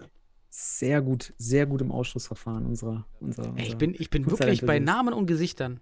Es ist unglaublich, mein, mein Gedächtnis ist echt. Ich muss da echt genau Ja. hingucken, damit ich das erkenne.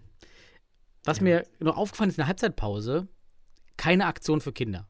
Ja, also man hätte doch jetzt auch mal Kindermannschaften einladen können, die erstmal Mhm. da sind und auch ein bisschen Stimmung auf den Ring machen, ein kleines Deutschlandfähnchen in die Hand und dann Mhm. hätte man die da ein bisschen kicken lassen. Schade, hat man vielleicht auch verpasst. Vielleicht am Sonntag, Samstag. Ist halt die Frage, ob du es darfst. Ne? Die UEFA ist ja Veranstalter. Ist halt die Frage, ob sowas ähm, Hm. möglich ist. Ja. Ja. Ist der DFBs Veranstalter. Du bewirbst dich ja um die Ausrichtung. Ja, aber du musst ja trotzdem UEFA-Vorgaben umsetzen. Ach so, dass die UEFA vorgibt, es UEFA darf in der UEFA Halbzeitshow. Ähm, ja, okay. UEFA-Protokoll. Naja, Es gibt das UEFA-Protokoll. Ja, korrekt. Ne? Wenn das nicht, wenn das Protokoll nicht korrekt befolgt Okay, wird, dann ziehen, wir die, dann ziehen wir die Kritik größer auf. Man kann die UEFA nicht verstehen, warum sie das verbietet. Genau, genau, da hast du recht. UEFA, naja, aber es wird seine Gründe haben. Ähm, mit Kindern ist man da auch immer sensibel ne, bei solchen Themen. Vor allem je größer äh, der Verband, desto höher die Verantwortung. Wenn es auch internationaler Natur ist, haben wir auch hier unterschiedliche rechtliche Grundlagen, auch äh, mit, mit Kind umzugehen. Und in Deutschland haben wir eine starke rechtliche äh, Gesetz, Gesetzesgrundlage in Sachen Kinder und Mhm. Jugendliche. Ne? Ich, Von daher. mich hat auch eine schöne Frage erreicht von, von Antonio Angelo, nee, von, vom BSC Eintracht Südring nochmal.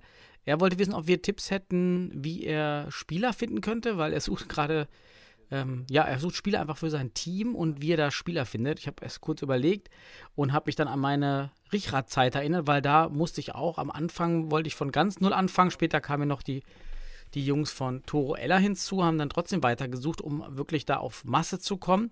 Wir haben damals in Facebook-Gruppen der Städte gesucht. Also damals bei uns eben die Gruppe Langfeld, Gruppe Leichling, Gruppe Monheim, also alle Städte im, die angelehnten Städte. Das war nicht schlecht. Und auch die, jetzt heute könnte man Telegruppen, Telegram-Gruppen vielleicht noch nehmen, diese Stadtgruppen. In Fußballgruppen waren wir überhaupt nicht erfolgreich. Das waren wirklich diese allgemeinen Stadtgruppen, wo sich dann Leute gemeldet haben. Und dann auch die Flüchtlingsbeauftragten. Denn da gibt es immer auch Anfragen der Flüchtlinge, die dann nach äh, Sportangeboten suchen. Da haben wir auch einige bekommen. Das war sehr, sehr effizient. Habt ihr noch andere Ideen, wie jetzt auch Zuhörer, die jetzt vielleicht neue Spieler suchen, gibt es wahrscheinlich viele aktuell neue Spieler Mhm. finden könnten? Christian, willst du als erstes? Ich hätte auf jeden Fall noch eine Idee. Äh, nee, vielleicht den Aspekt äh, Geflüchtete. Ähm, so internationaler Bund ist ja so ein Träger, den es an vielen äh, Orten gibt, Hm. die oft auch äh, minderjährige, unbegleitete Flüchtlinge ähm, betreuen. Ähm, also da oft auch ein, ja, viele dann aus Afghanistan, äh, Iran, äh, die dort Spielerfahrung haben, beispielsweise auch dort lebend haben. Ähm, oder generell als Träger auch, ja, teilweise halt auch schauen, wer ist vielleicht Träger auf Caritas äh, oder ASB, ähm, gibt es hier bei uns auch beispielsweise, ist aber auch deutschlandweit natürlich. Ähm, ja, halt sowas in die Richtung, um das nochmal zu untermauern, was du schon gesagt hast. Und ansonsten vielleicht, ähm, klar, auch in Hochschulfutsal mal zu schauen. Ne? Also Ah, äh, ja. gibt es eine Hochschulgruppe, da Mhm. vielleicht mal den Trainer zu kontaktieren, mal sagen, hey, kann ich mal bei einer Einheit vorbeischauen, äh, da vielleicht mal ein paar Jungs äh, anzusprechen, dann, ey, ihr seid jede Woche hier, habt ihr nicht mal Bock, vielleicht auch in einem geordneten Spielbetrieb äh, zu, zu kicken? Ähm, wir trainieren mittwochs, kommt doch mal rum. Oder da mal einen Flyer auszuhängen äh, oder dem, dem Leiter oft mal eine Info zu stecken, dass der was weiterleitet. Ähm, ja, das wäre jetzt noch so zwei oder eine Ergänzung, äh, die mir jetzt auf die Schnelle einfällt. Ähm, ich glaube, Sebastian hat aber bestimmt auch noch in seinem Ärmel einiges. Am Ärmel. Dann zauber ich mal jetzt einen Ast raus. Nein. Ähm, grundsätzlich bei sowas auch, ich, ich denke mal so, woran denkst du? Du brauchst neue Spieler ähm, und du denkst immer nur an die Einzelnen. Und ähm, also, wie komme ich an den einzelnen Spieler ran? Ähm, aus meiner Sicht äh, finde ich das passend, wie ihr es sagt, eher an Institutionen rangehen, an Kooperationspartner, die mit der Zielgruppe, die man sucht, schon zusammenarbeitet. Äh, typisches Beispiel äh, aus Sennestadt oder auch aus meiner früheren Zeit Jugendzentren. Warum nicht einfach, Oh dass ja, das ist auch gut. über Ja, das ein 18-Jährige guter Punkt. Anfragen, da, die sind immer, immer glücklich über Sportangebote beispielsweise, können das vielleicht Mhm. sogar in ihr Portfolio aufnehmen, aushängen und dann Stimmt, hast da du war ja sogar ein Richard. Danke, dass du mich daran erinnert hast. Stimmt, da habe ich mal Plakate ausgehangen. Beim Jugendzentrum. genau, und auf, ein- auf einmal hast du zwei, drei, äh, Ja. ich sag mal, 17, 18, 19, 20-Jährige dabei. Ähm, und vielleicht hast du dann Glück, dass du einen Torwart oder sonst was, genau das, was du brauchst, such, äh, was du suchst, dann kriegst. Ähm, ja, und deswegen, also immer an, an, an Institutionen rangehen oder Gruppen, die entsprechend oder Institutionen in der Hinsicht oder Einrichtungen, die mit der Zielgruppe, ja, männlich, jung, im besten Fall damit noch, äh, ja, Tor, Tor Boah. übrigens. Und, wir, und 5 wie? zu 0. Das war jetzt endlich individuell. Und der ganze Block gefällt mir auch. Der, nee, davor auch mit Getschim Mhm. und Ack viel mehr Individualaktionen. Weg von diesem Pass, Pass, Pass, Pass, Pass. Ja, aber jetzt hat Michi Meier seine, seinen Zug ins Zentrum gehabt, dann schöne Finter und Ah, er zack auf noch, links ja, gelegt. Wunderbar. Er kann es Das noch, reicht, aber das reicht gegen so ein Team. Ja. gegen Gibraltar, gegen Gibraltar, muss man auch sagen. Also, Michi ist ja auch sonst einer der wenigen, die eben individuell, individuelle Tore schießen bei uns. mhm. ja, da ist tatsächlich so, dass der. Aber freut mich für ihn, unabhängig vom Ja, taktischen in Hamburg. Ich glaube, Michi Richtig.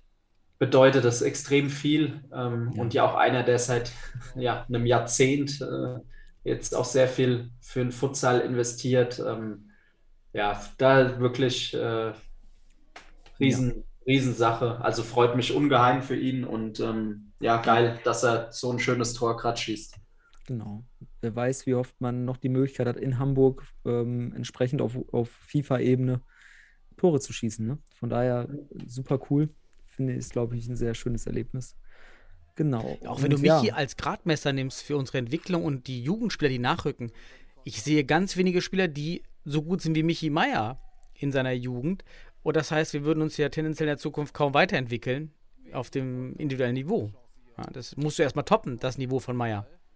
Ja, aber ich denke, jemand wie Suat Ak beispielsweise wird äh, in dem wir Alter haben ein, von zwei Meier. Spieler, aber ich rede eher, wir bräuchten weiter 5, 6, 7, 8, weil Ja, langsam sind alle alt. genau.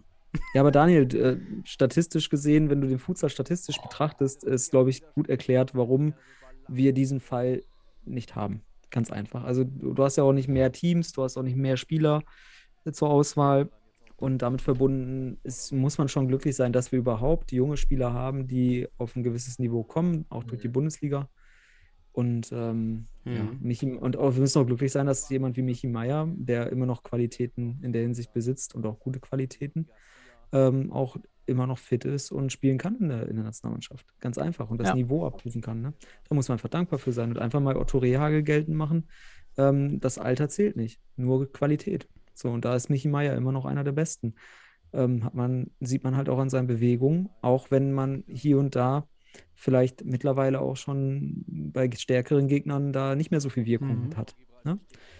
Ja, aber ja, interessante Perspektive, Ab- dass, dass, dass das ein Zeichen dafür ist. Apropos Jugend vielleicht. Ähm, Oh. ein, ein weiterer europäischer Spitzenfußballclub hat sich für den Futsal bekannt, und zwar Olympique Lyon hat auf der eigenen Seite ein Interview und über Futsal, die Futsal-Akademie veröffentlicht. Man spielt dann jetzt wohl auch in der vierten französischen Liga aktuell mit seinem Futsal-Team, aber will hoch hinaus und will es eben für diese duale Entwicklung, für die Jugendförderung ähm, einsetzen. Hat mich gefreut, dass neben Juventus Turin vor zwei Jahren jetzt wieder ein Team aus einem Nicht-Futsal Homeland, Heimatland Spanien, Portugal, Brasilien jetzt auch diese Aussagen treffen. Ja, schön, schön, das freut mich sehr. Man sieht aber auch daran, ähm, auch wenn man sich mal so anschaut, welche Profi-Fußballteams beispielsweise auf den Futsal setzen, dann sieht man auch so eine gewisse geografische ähm, Entwicklung. Das heißt, aus Südeuropa aus kommt jetzt Lyon, das ist ja auch eher Südfrankreich. Ähm, das sind alles so Dinge, dass man sagen kann, so, es, es hängt immer von der menschlichen Mobilität ab, wie die Kultur sich entwickelt, auch die Futsalkultur. Ähm, und aktuell ist ja noch das, das schwarze Loch des Futsals in der Hinsicht sicherlich Deutschland, äh, wo, wo man eben Futsal in den Profi-Fußballvereinen, sei es der ersten Liga, so wollen wir es mal sagen, leider in der Jugend noch nicht wirklich ernsthaft als, als, ja, als, als wichtige Methode und auch Philosophie mit einbettet. So ein bisschen das, das, äh, das, schwarze Loch. Das Mhm. so? Sind, wir, das schwarze Loch? Aber um uns herum äh, gibt es mehr und mehr. Und schön, dass das jetzt auch in Südfrankreich in Lyon ähm, sich, sich hoffentlich etabliert. Ne? Wie in Spanien bei Barcelona und bei allen, bei vielen, vielen anderen äh, Profi-Fußballclubs sich der Futsal ja. in der Jugend etabliert. Ja? Mhm. Aber es äh, spiegelt ja, um an das anzuknüpfen, was Sebastian gesagt hat, auch einfach das Niveau und den, ja, den Verbreitungsgrad des Futsals in Deutschland wieder. Ähm, ich meine, Frankreich ist weiter als wir, Italien ist weiter als wir. Ähm, du hattest ja letztens ein schönes Beispiel mit äh, dem Polizeioffizier äh, ähm, oder Polizisten äh, da gebracht mit dem Banküberfall. Der Ach, das mhm. ja, Dokumentation, ja.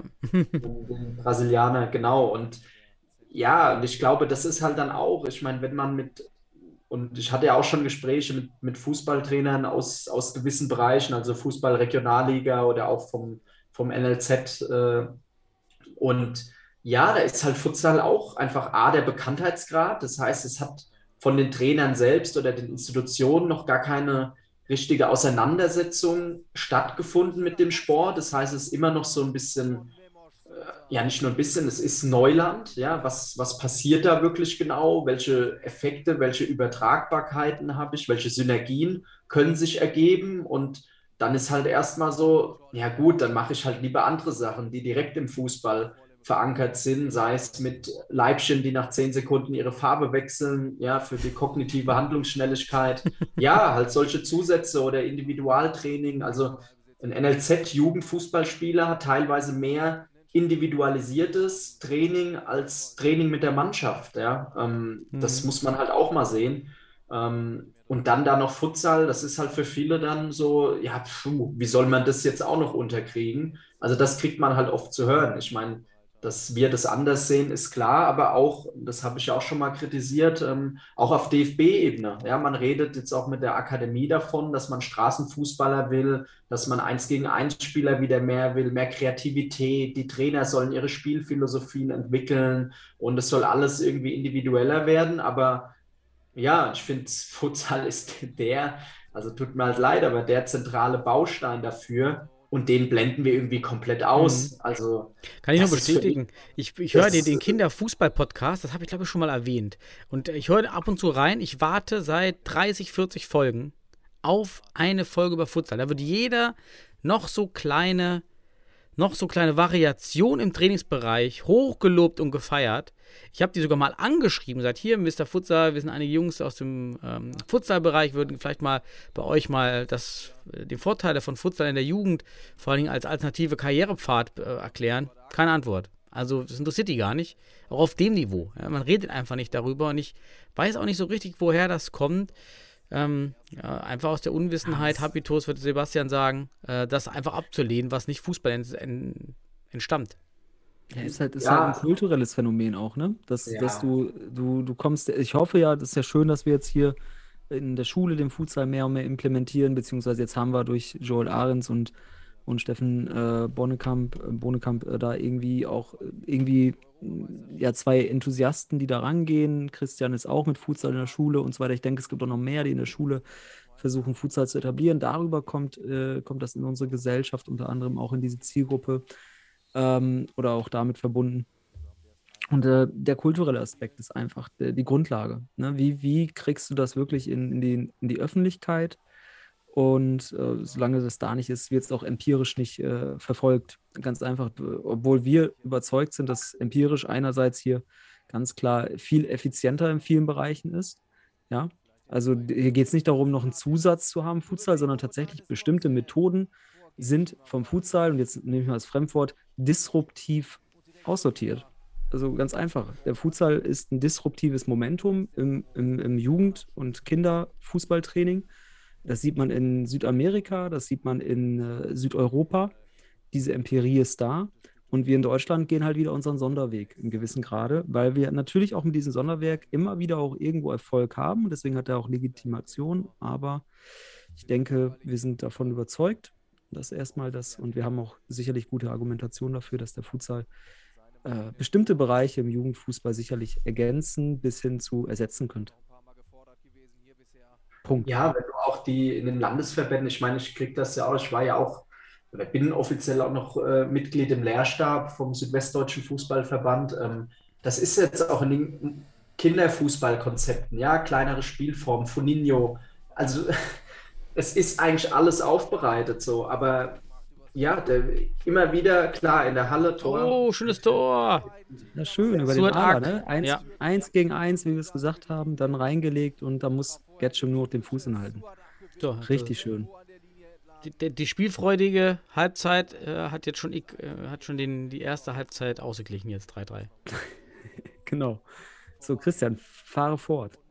Ja, ähm, ja, also wie gesagt, es ist ja in, in, vielen Konzepten angelegt, aber Futsal ist halt dann immer nur so, ja gut, im Winter in der Halle, dann spielen wir halt dann mal Futsal so. Und auch da hat er auch mal bei uns im Verband dann das mal entsprechend äh, aufgedröselt. Ne? Also wie spiele ich es in der U9, in der U11, in der U13? Also eben auch nicht einfach dann mit, äh, mit äh, sag ich mal, direkt mit 5 gegen 5 äh, bei, der, bei den Minis, sondern halt dann, wie es in Spanien ja auch gemacht wird, auch so kleinere Tore, dann nur 3 gegen 3 oder 2 gegen 2 ohne Torwart und auch selbst so was Banales wie dann mit einem Dreier-Futsalball, also einem kleinen Futsalball äh, für Kinder zu spielen, selbst das, äh, dann spielen die, die Elfjährigen mit dem Vierer-Futsal der Erwachsenen so. Das sind ja auch so ein paar Sachen.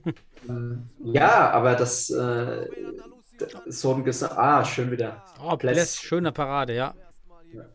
ähm, das Gesamtkonzept und ja, da finde ich halt einfach schade, dass das jetzt auch wirklich, dass man da nicht so einen Gesamtansatz wählt und dieses Element einfach halt stärker, klar, wir haben jetzt unsere subjektive Perspektive, wir kommen aus dem Bereich, wir sind da auch sehr verankert, aber dass man da wirklich mal so ein, so ein Input auch nutzt ähm, und nicht immer nur sagt, ja, das ist, das ist gut, das fördert Handlungsschnelligkeit und, und, und, aber ja, wie auch in England, wo es ja auch eigentlich jedes Premier League-Team äh, hat zwar kein Team, kein Futsal-Team, aber äh, nutzt das jetzt mittlerweile auch in England äh, in der Ausbildung. Und ja, es, keine Ahnung, ich kann es nicht ganz nachvollziehen, warum wir da in Deutschland das nicht so annehmen und nicht so sehen, wo wir doch eigentlich auch in die Richtung äh, von der Spielphilosophie her uns hinentwickeln wollen. Ähm, Ja, der, der Deutsche ist stolz auf was er gemacht hat und dann lässt er auch ganz, ganz lange nichts zu,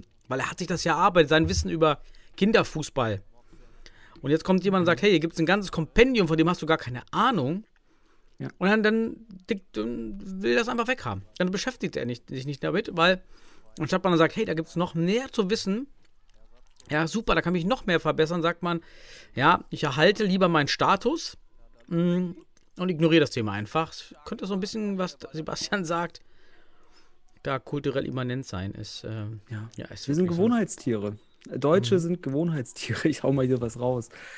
Ähm, wie du schon sagst, wir sind in vielen Bereichen in gewissem Grad erfolgreich, auch im Fußball. Und man muss auch jetzt nicht gleich äh, so sagen, Futsal muss in den Fußball rein, weil, denn der Fußball an sich hat auch sehr viele kreative Menschen. Also es ist eine riesige Sportart in Deutschland. Auch viele Menschen, die sich da sehr kreativ mit auseinandersetzen und auch Berechtigung haben, ihre Methoden ähm, unabhängig vom Futsal äh, zu implementieren und zu gestalten. Und äh, in diesem Verhältnis müssen wir uns auch betrachten. Ähm, aber wir sind halt grundsätzlich allein die Gewohnheit, dass etwas Neues von der Begrifflichkeit, was sich auch teilweise als eigene Sportart jetzt durch über eine Bundesliga, über eine Nationalmannschaft etablieren will, das jetzt nochmal als äh, in, in enge Verwandtschaft zum Fußball zu betrachten, ich glaube, das ist wiederum so ein Punkt, der einerseits paradox ist. Ne? Also man will Eigenständigkeit und gleichzeitig will man auch dem Fußball irgendwie helfen. Und das muss kulturell wachsen. Paradox, also sowas, pa- paradoxe Situationen müssen kulturell wachsen, die können nicht künstlich erzeugt werden. Und das ist in anderen Nationen passiert, kulturell. Ähm, und hier in Deutschland sind wir so ein bisschen Gewohnheit verschlossen auch dann gegenüber Dingen, die, die anders klingen, weil wir auch ein großes Sicherheitsbedürfnis haben. Also in Deutschland sind wir auch sozialstaatlich ganz stark auf Sicherheit aus. So werden wir auch erzogen. Äh, unser Staat, unsere Gesetze sind nach Sicherheit aufgebaut.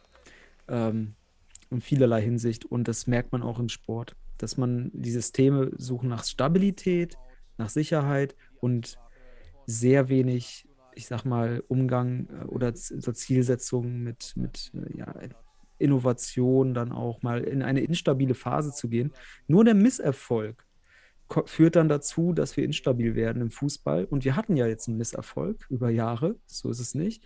Und das Problem ist, wir götzen jetzt wieder einen neuen Trainer an im Fußball mit Hansi Flick, der natürlich auch ein sehr, sehr guter Trainer ist. Und damit erhofft man sich jetzt natürlich wieder neue goldene Zeiten. Aber dieses Personifizierte es ist halt immer dieses, ja, es ist, ist meistens die, die schlechteste Wahl in der, in der Prognose. Und deswegen würde ich sagen, man sollte durchaus methodisch offen sein für Hm. neue Dinge. Ja, wobei es ja schon, Sebastian, spannend ist, weil jetzt ja mit der DFB-Akademie ein Konstrukt oder eine Institution entstanden ist und jetzt ja auch besteht, die ja genau dafür steht, für Innovation, für neue Methoden, für Data Science, für ähm, Mhm. und so weiter und so fort. Und das selbst in dem Rahmen, gut, vielleicht haben wir es, vielleicht haben ja auch Gespräche mit äh, Daniel Gerlach und Marcel Losfeld stattgefunden oder mit, mit dem Teammanager, mit Dennis Bessel das, oder mit den Hauptamtlern. Kann ja auch sein, dass das einfach wir davon auch nichts wissen natürlich, aber das Gefühl habe ich irgendwie nicht, dass da wirklich eine intensive Auseinandersetzung mal so, ey, wie, wie nutzen wir das? Wie binden wir das stärker ein? Was für Elemente?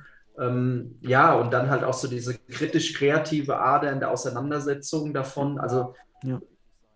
Finde ich, das gehört eigentlich in diesen, ja, bisschen Elfenbeinturm, der sich da jetzt konstruiert, äh, mit rein. Und dabei hättest du Ja. ja ein ganz schlagkräftiges Argument, mit dem du eigentlich auch die Landesverbände mit einer großen Kampagne auf den Futsal bringen kannst. Ja, ihr verliert Fußballvereine, weil die Mannschaften nicht genug Spieler haben. Ja, macht Futsal attraktiv, dann verliert ihr keine Mitgliedsvereine in eurem Verband. Ja, dann Ist doch das heißt, die. Ver Verbandsbeiträge der Vereine sind da und so weiter.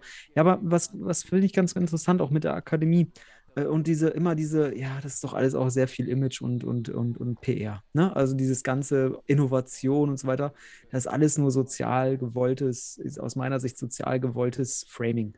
Ähm, denn man kommt ja gar nicht aus seiner Box raus. Es ist alles, was wir für den Futsal entwickeln, basiert auf empirische Daten, äh, für den Fußball entwickeln, im deutschen Fußball äh, entspringt dem Fußball. Also wir bleiben in der Box des Fußballs, außer, und da ist der wichtige Punkt, man hat eine deutsche Erfolgsgeschichte in einer anderen Sportart, wie zum Beispiel dem Hockey. Auf einmal hat man Hockeytrainer in vielen Fußballvereinen und so weiter, in Profiklubs mittlerweile in, im, implementiert, weil die auch da gewisse neue Impulse setzen. Punkt, Aber ja. Futsal, hat keine, keine deutsche Erfolgsgeschichte bisher und ist etwas, was out of the box kommt, also herkommt. Und damit kann, kann etwas Innovatives, was sich in seiner Box bewegt, also aus dem Fußball für den Fußball äh, Erkenntnisse gewinnen will, kann damit nicht umgehen. Weil da geht man nicht, man kann die Box nicht expanden, nicht erweitern. Und das ist vielleicht ein Problem. Und es hat viele Ursachen. Nur das wäre jetzt zum Beispiel eine Perspektive, die erklärt, warum das auch in einer Akademie wahrscheinlich äh, eher weniger fruchten wird mit dem Futsal, beziehungsweise auch vielleicht nur erschwert Teil des Fußballs oder auch akzeptierter Teil des Fußballs werden kann beim DFB. Genau. Ja, oder vielleicht will man sie auch einfach nicht haben. Also vielleicht ist man sich, das wäre ja noch äh, eigentlich ja noch mehr schade, ähm, dass man es vielleicht sogar wüsste, weil ich denke, das ist, also sind ja auch kompetente Leute natürlich am Werk. Ähm, und dass man es aber gar nicht will oder das halt nicht so ansieht, das ist natürlich dann vielleicht noch eine Perspektive, die halt leider dann auch für die langfristige Entwicklung im Futsal in Deutschland auch ein, ein Fingerzeig geben würde. Aber man weiß es halt nicht, weil man halt auch nie jetzt der, oh, der Name ist, ist, ist schwer auszusprechen, ähm, der auch die ganzen ähm, Leiter Nationalmannschaften, der Joti, oh, ich kriege den Nachnamen nicht hin, ähm, Schatzialexiu, ähm, ja, ob, da hat man auch noch nie mal ein längeres offizielles Interview gelesen oder auch der Tobias Haupt, der ja der Leiter der Akademie ist, so einfach mal zu dem Thema, weil dann würde man ja auch mal von außen einen Eindruck kriegen, was, ob das eine Bedeutung hat, was das für eine Bedeutung hat und wenn ja, warum bewusst eine Entscheidung dagegen stattfindet. So, das wäre mal einfach spannend. Oh, 7-0. Schönes. Matic. Das war richtig schön, jetzt. Schön, schön Tempo-Gegenstoß. Jetzt bin ich vielleicht beim Thema, was Christian gefragt hat. Was will Gibraltar eigentlich? Und eigentlich schon seit dem, 4 seit dem 5-0 würde ich sagen, das Ziel für Gibraltar muss sein, ein Tor schießen. Also selbst ein Tor erzielen und sich jetzt noch da hinten reinzustellen, mh, sollte vielleicht mal aufgelöst werden. Vielleicht haben sie jetzt auch schon, vielleicht machen sie das jetzt auch. Irgendwie, auch mit Flying, irgendwas probieren. Also jetzt, jetzt einfach runterspielen, das Spiel einfach, ja, wir minimieren jetzt die Gegentore. Das ist ja, finde ich jetzt, wäre auch die falsche Entscheidung in dieser Situation. Ja, die, das, das Einzige, was ich mir halt, also das einzige sinnvolle Gedanke für die Spielweise, den, der sich mir erschließt, ist, hey, wir wollen möglichst gering verlieren, um für das Duell mit Montenegro, wo wir vielleicht was richten können. So, das wäre so das Einzige, was ich mir denke. Aber sonst denke ich mal in so einer Gruppe, du bist Drittletzter, versuch doch mehr zu lernen. Also versuch doch auf Ja. dem Niveau mehr Dinge auszuprobieren, mehr, ja, ich meine, jetzt aufs ganze Spiel wirklich hinten drin zu stehen, auf, auf ein Drittel nur zu verschieben, wenn du einen Ballgewinn hast, dann, also du hast ja kaum Ballgewinne, weil du einfach Schüsse blockst, weil dann der Mhm. Gegner wieder Einkick hast. Ähm, Die haben ja, Ja. Nicht, nicht einmal mal vorne auf Dreiviertelfeld versucht, äh, Ja, eine genau. hohe Verteidigung aufzunehmen. Nicht mal versucht. Ja, also können wir jetzt auch keiner erzählen, dass sie so unfit sind. Relativitätstheorie, ne? Ja, da kommt sie wieder. Ja, die. Ja, aber äh, was ich ganz interessant finde, ich fasse mal zusammen. Ähm, das, was man will, das kriegt man auch. Und da ist die Frage, was will man? Gibraltar will hier gerade anscheinend äh, kein Tor. Ähm, und der DFB, weil, weil Christian hat es gerade aufgeworfen, äh, die Frage ist halt, will der DFB eigentlich Futsal? Will aber auch, äh, auch die wichtige Frage, will der Futsal überhaupt auch Teil des Fußballs sein? Also auch unser autonomes Streben. Wollen wir überhaupt auch im Fußball uns etablieren in, in der Jugendarbeit? Ist da wirklich auch Oh, nächstes Tor. 8-0. Jetzt wird's ist Daniel, zweite Halbzeit, ne, sag ich dir. Tautologisch richtig. Ja, ja, aber es geht halt alles über Individualität. Ne? Da ist kaum noch Ja.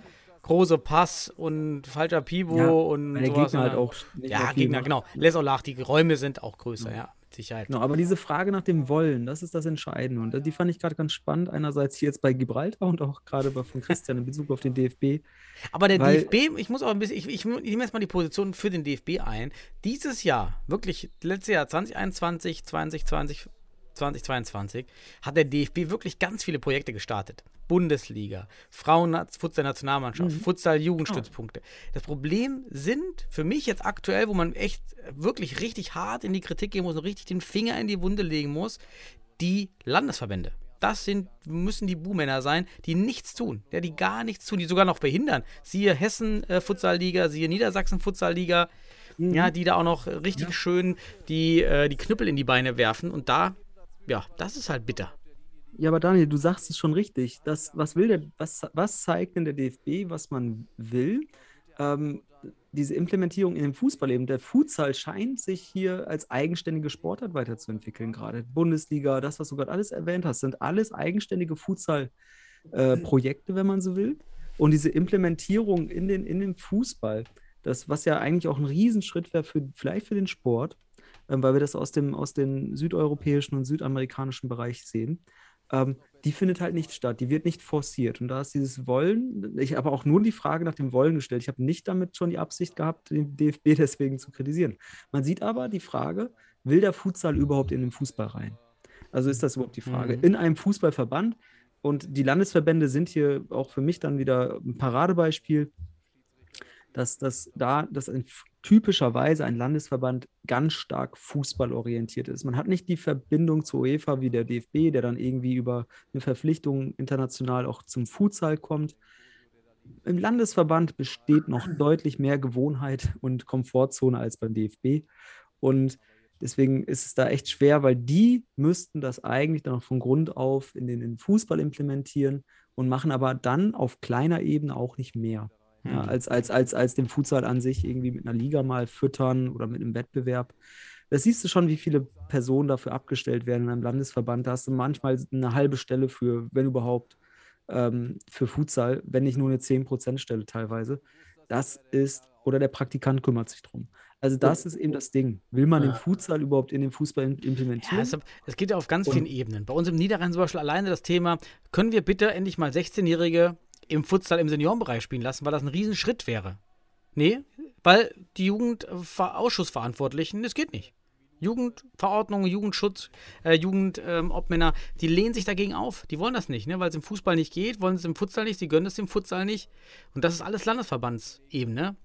Das ist, das ist Katastrophe. Klar, da könnte der DFB auch mal in Dialog gehen, vielleicht gehen sie auch in den Dialog und mal sagen, hey, liebe Landesverbände, ihr verliert hier alle ordentlich an Clubs die letzten Jahre. Ja, also ihr seid ja auch Teil des Problems. Bitte mal innovative Konzepte und Futsal ähm, ist ein Konzept, weil dadurch steigt unsere Mitgliederzahl. Ähm, ob die jetzt Fußball oder Futsal oder Beachvolleyball, äh, Beachsoccer spielen, ist doch für den DFB und die Landesverbände völlig egal. Die sind Teil des Systems. Ja, ich glaube, was man dabei nicht vergessen darf, die Dimension ähm, oder den Aspekt, wer ist der DFB? Also, das ist halt, ich meine, wir sagen das jetzt so, ich meine, das macht man ja auch generell so, dass man es dann, dass man jetzt ja auch dann sagt, ja, die Deutschen, dass man das irgendwie so, ja, pauschalisiert oder ein Stück weit versucht, begrifflich äh, anhand eines Wortes so zu begreifen, aber ich meine, das muss man sich ja auch mal genau anschauen. Ich meine, guckt man sich die Hauptamtler an, die äh, im Futsal-Bereich arbeiten, darf man ja auch immer wieder nicht vergessen, die arbeiten ja nicht nur für den Futsal, die haben noch Beachsoccer, die haben noch, äh, ich glaube, Ü-Sport dazu, äh, Wettbewerbe. Also ähm, so, wie viele Stellen gibt es dafür, die das machen, also die im Hauptamt sind? Dann hast du die Landesverbände, dann hast du eben die DFB GmbH, wo die Bundesliga jetzt Teil ist seit dem 1. Januar. Du hast die DFB Akademie.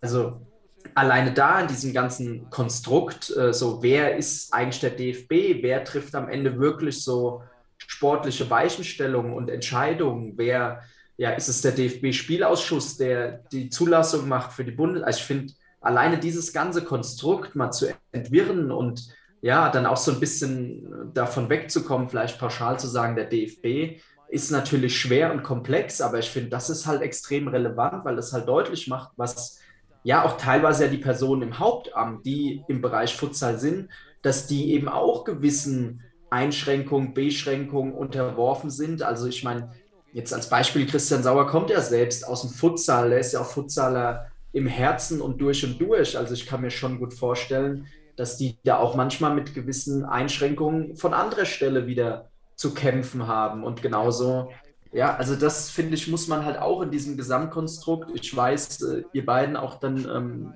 mahnt ja auch zu Recht vieles an und ich ja auch äh, an der einen oder anderen Stelle. Aber ich glaube, das muss man auch als Perspektive nochmal so mit, mit aufnehmen. Äh, vielleicht auch für die Zuhörerinnen und Zuhörer. Übrigens, das Spiel ist vorbei. Ja, ja wollte ich nicht unterbrechen. Gute, äh, gute Perspektive und ich, ich, ich habe doch, habe ich nicht erwähnt, dass wir das Spiel vielleicht nicht durchgucken, aber ja, haben wir geschafft, eineinhalb Stunden. Jetzt ist der Podcast auch richtig ausgereizt. Wir haben jetzt endlich zweimal 20 netto. Jetzt haben wir es gehabt. Jetzt haben wir genau offiziell. Offiziell geht der Podcast jetzt genauso lang wie ein Futsalspiel. Und ich glaube, wir haben super Themen trotzdem nebenbei diskutiert und ich hoffe, die Zuhörer hatten dabei auch Spaß und nebenbei noch ein paar Spielkommentare abgeben. War das erwartete deutliche, der deutliche Sieg? Kann man jetzt nicht darüber sagen, ja, außer dass San, äh, Gibraltar hätte wirklich mal mehr probieren können. Die haben sich wirklich bis zum Ende da eingemauert. Bisschen schade. Naja. Ja. ja. Schlusswörter von euch. Ansonsten würde ich allen einen schönen Abend wünschen. Oder Mittag, je nachdem, wer wo hört. Schönes, schönes Schlusswort ist immer, immer schöne Grüße und äh, Wünsche zu äußern. Also von daher ein schönes Wochenende. Schaut euch weiter die Nationalmannschaft an. Und äh, ja, dann hören wir uns nächste Woche wieder. Dann gibt es ja vielleicht schon Prognosen zu den Playoffs der deutschen Meisterschaft. Mhm, da können wir schon ein bisschen drauf. Und, und der Relegation. Natürlich. Sucht mich am Fernsehbild. Wenn ich oben, der, der oben äh, im, am Buffet steht, der, der oben mit dem dicken Brötchen steht, dann in dem Jackett, das bin ich dann. Im VIP-Bereich. okay. Ich nehme schon mal meine Tupperdosen mit so, Christian darf noch Tschüss sagen, oder? Ja. Ja, an alle, bleibt einfach gesund. Ich glaube, das ist das Wichtigste, unabhängig. Und Daniel, du alter Kapitalist, viel Spaß. Hol dir deine Schnittchen. Jawohl. Profitiere, profitiere. Und konsumiere. Konsum am Buffet, ja. Wie kann man die Inflation bekämpfen? Einfach konsumieren. Einfach. Ja, genau, weg damit. Weg damit. So. So, so, Männer. Und schönen, schönen Abend noch. Ne? Ciao. Ciao. So.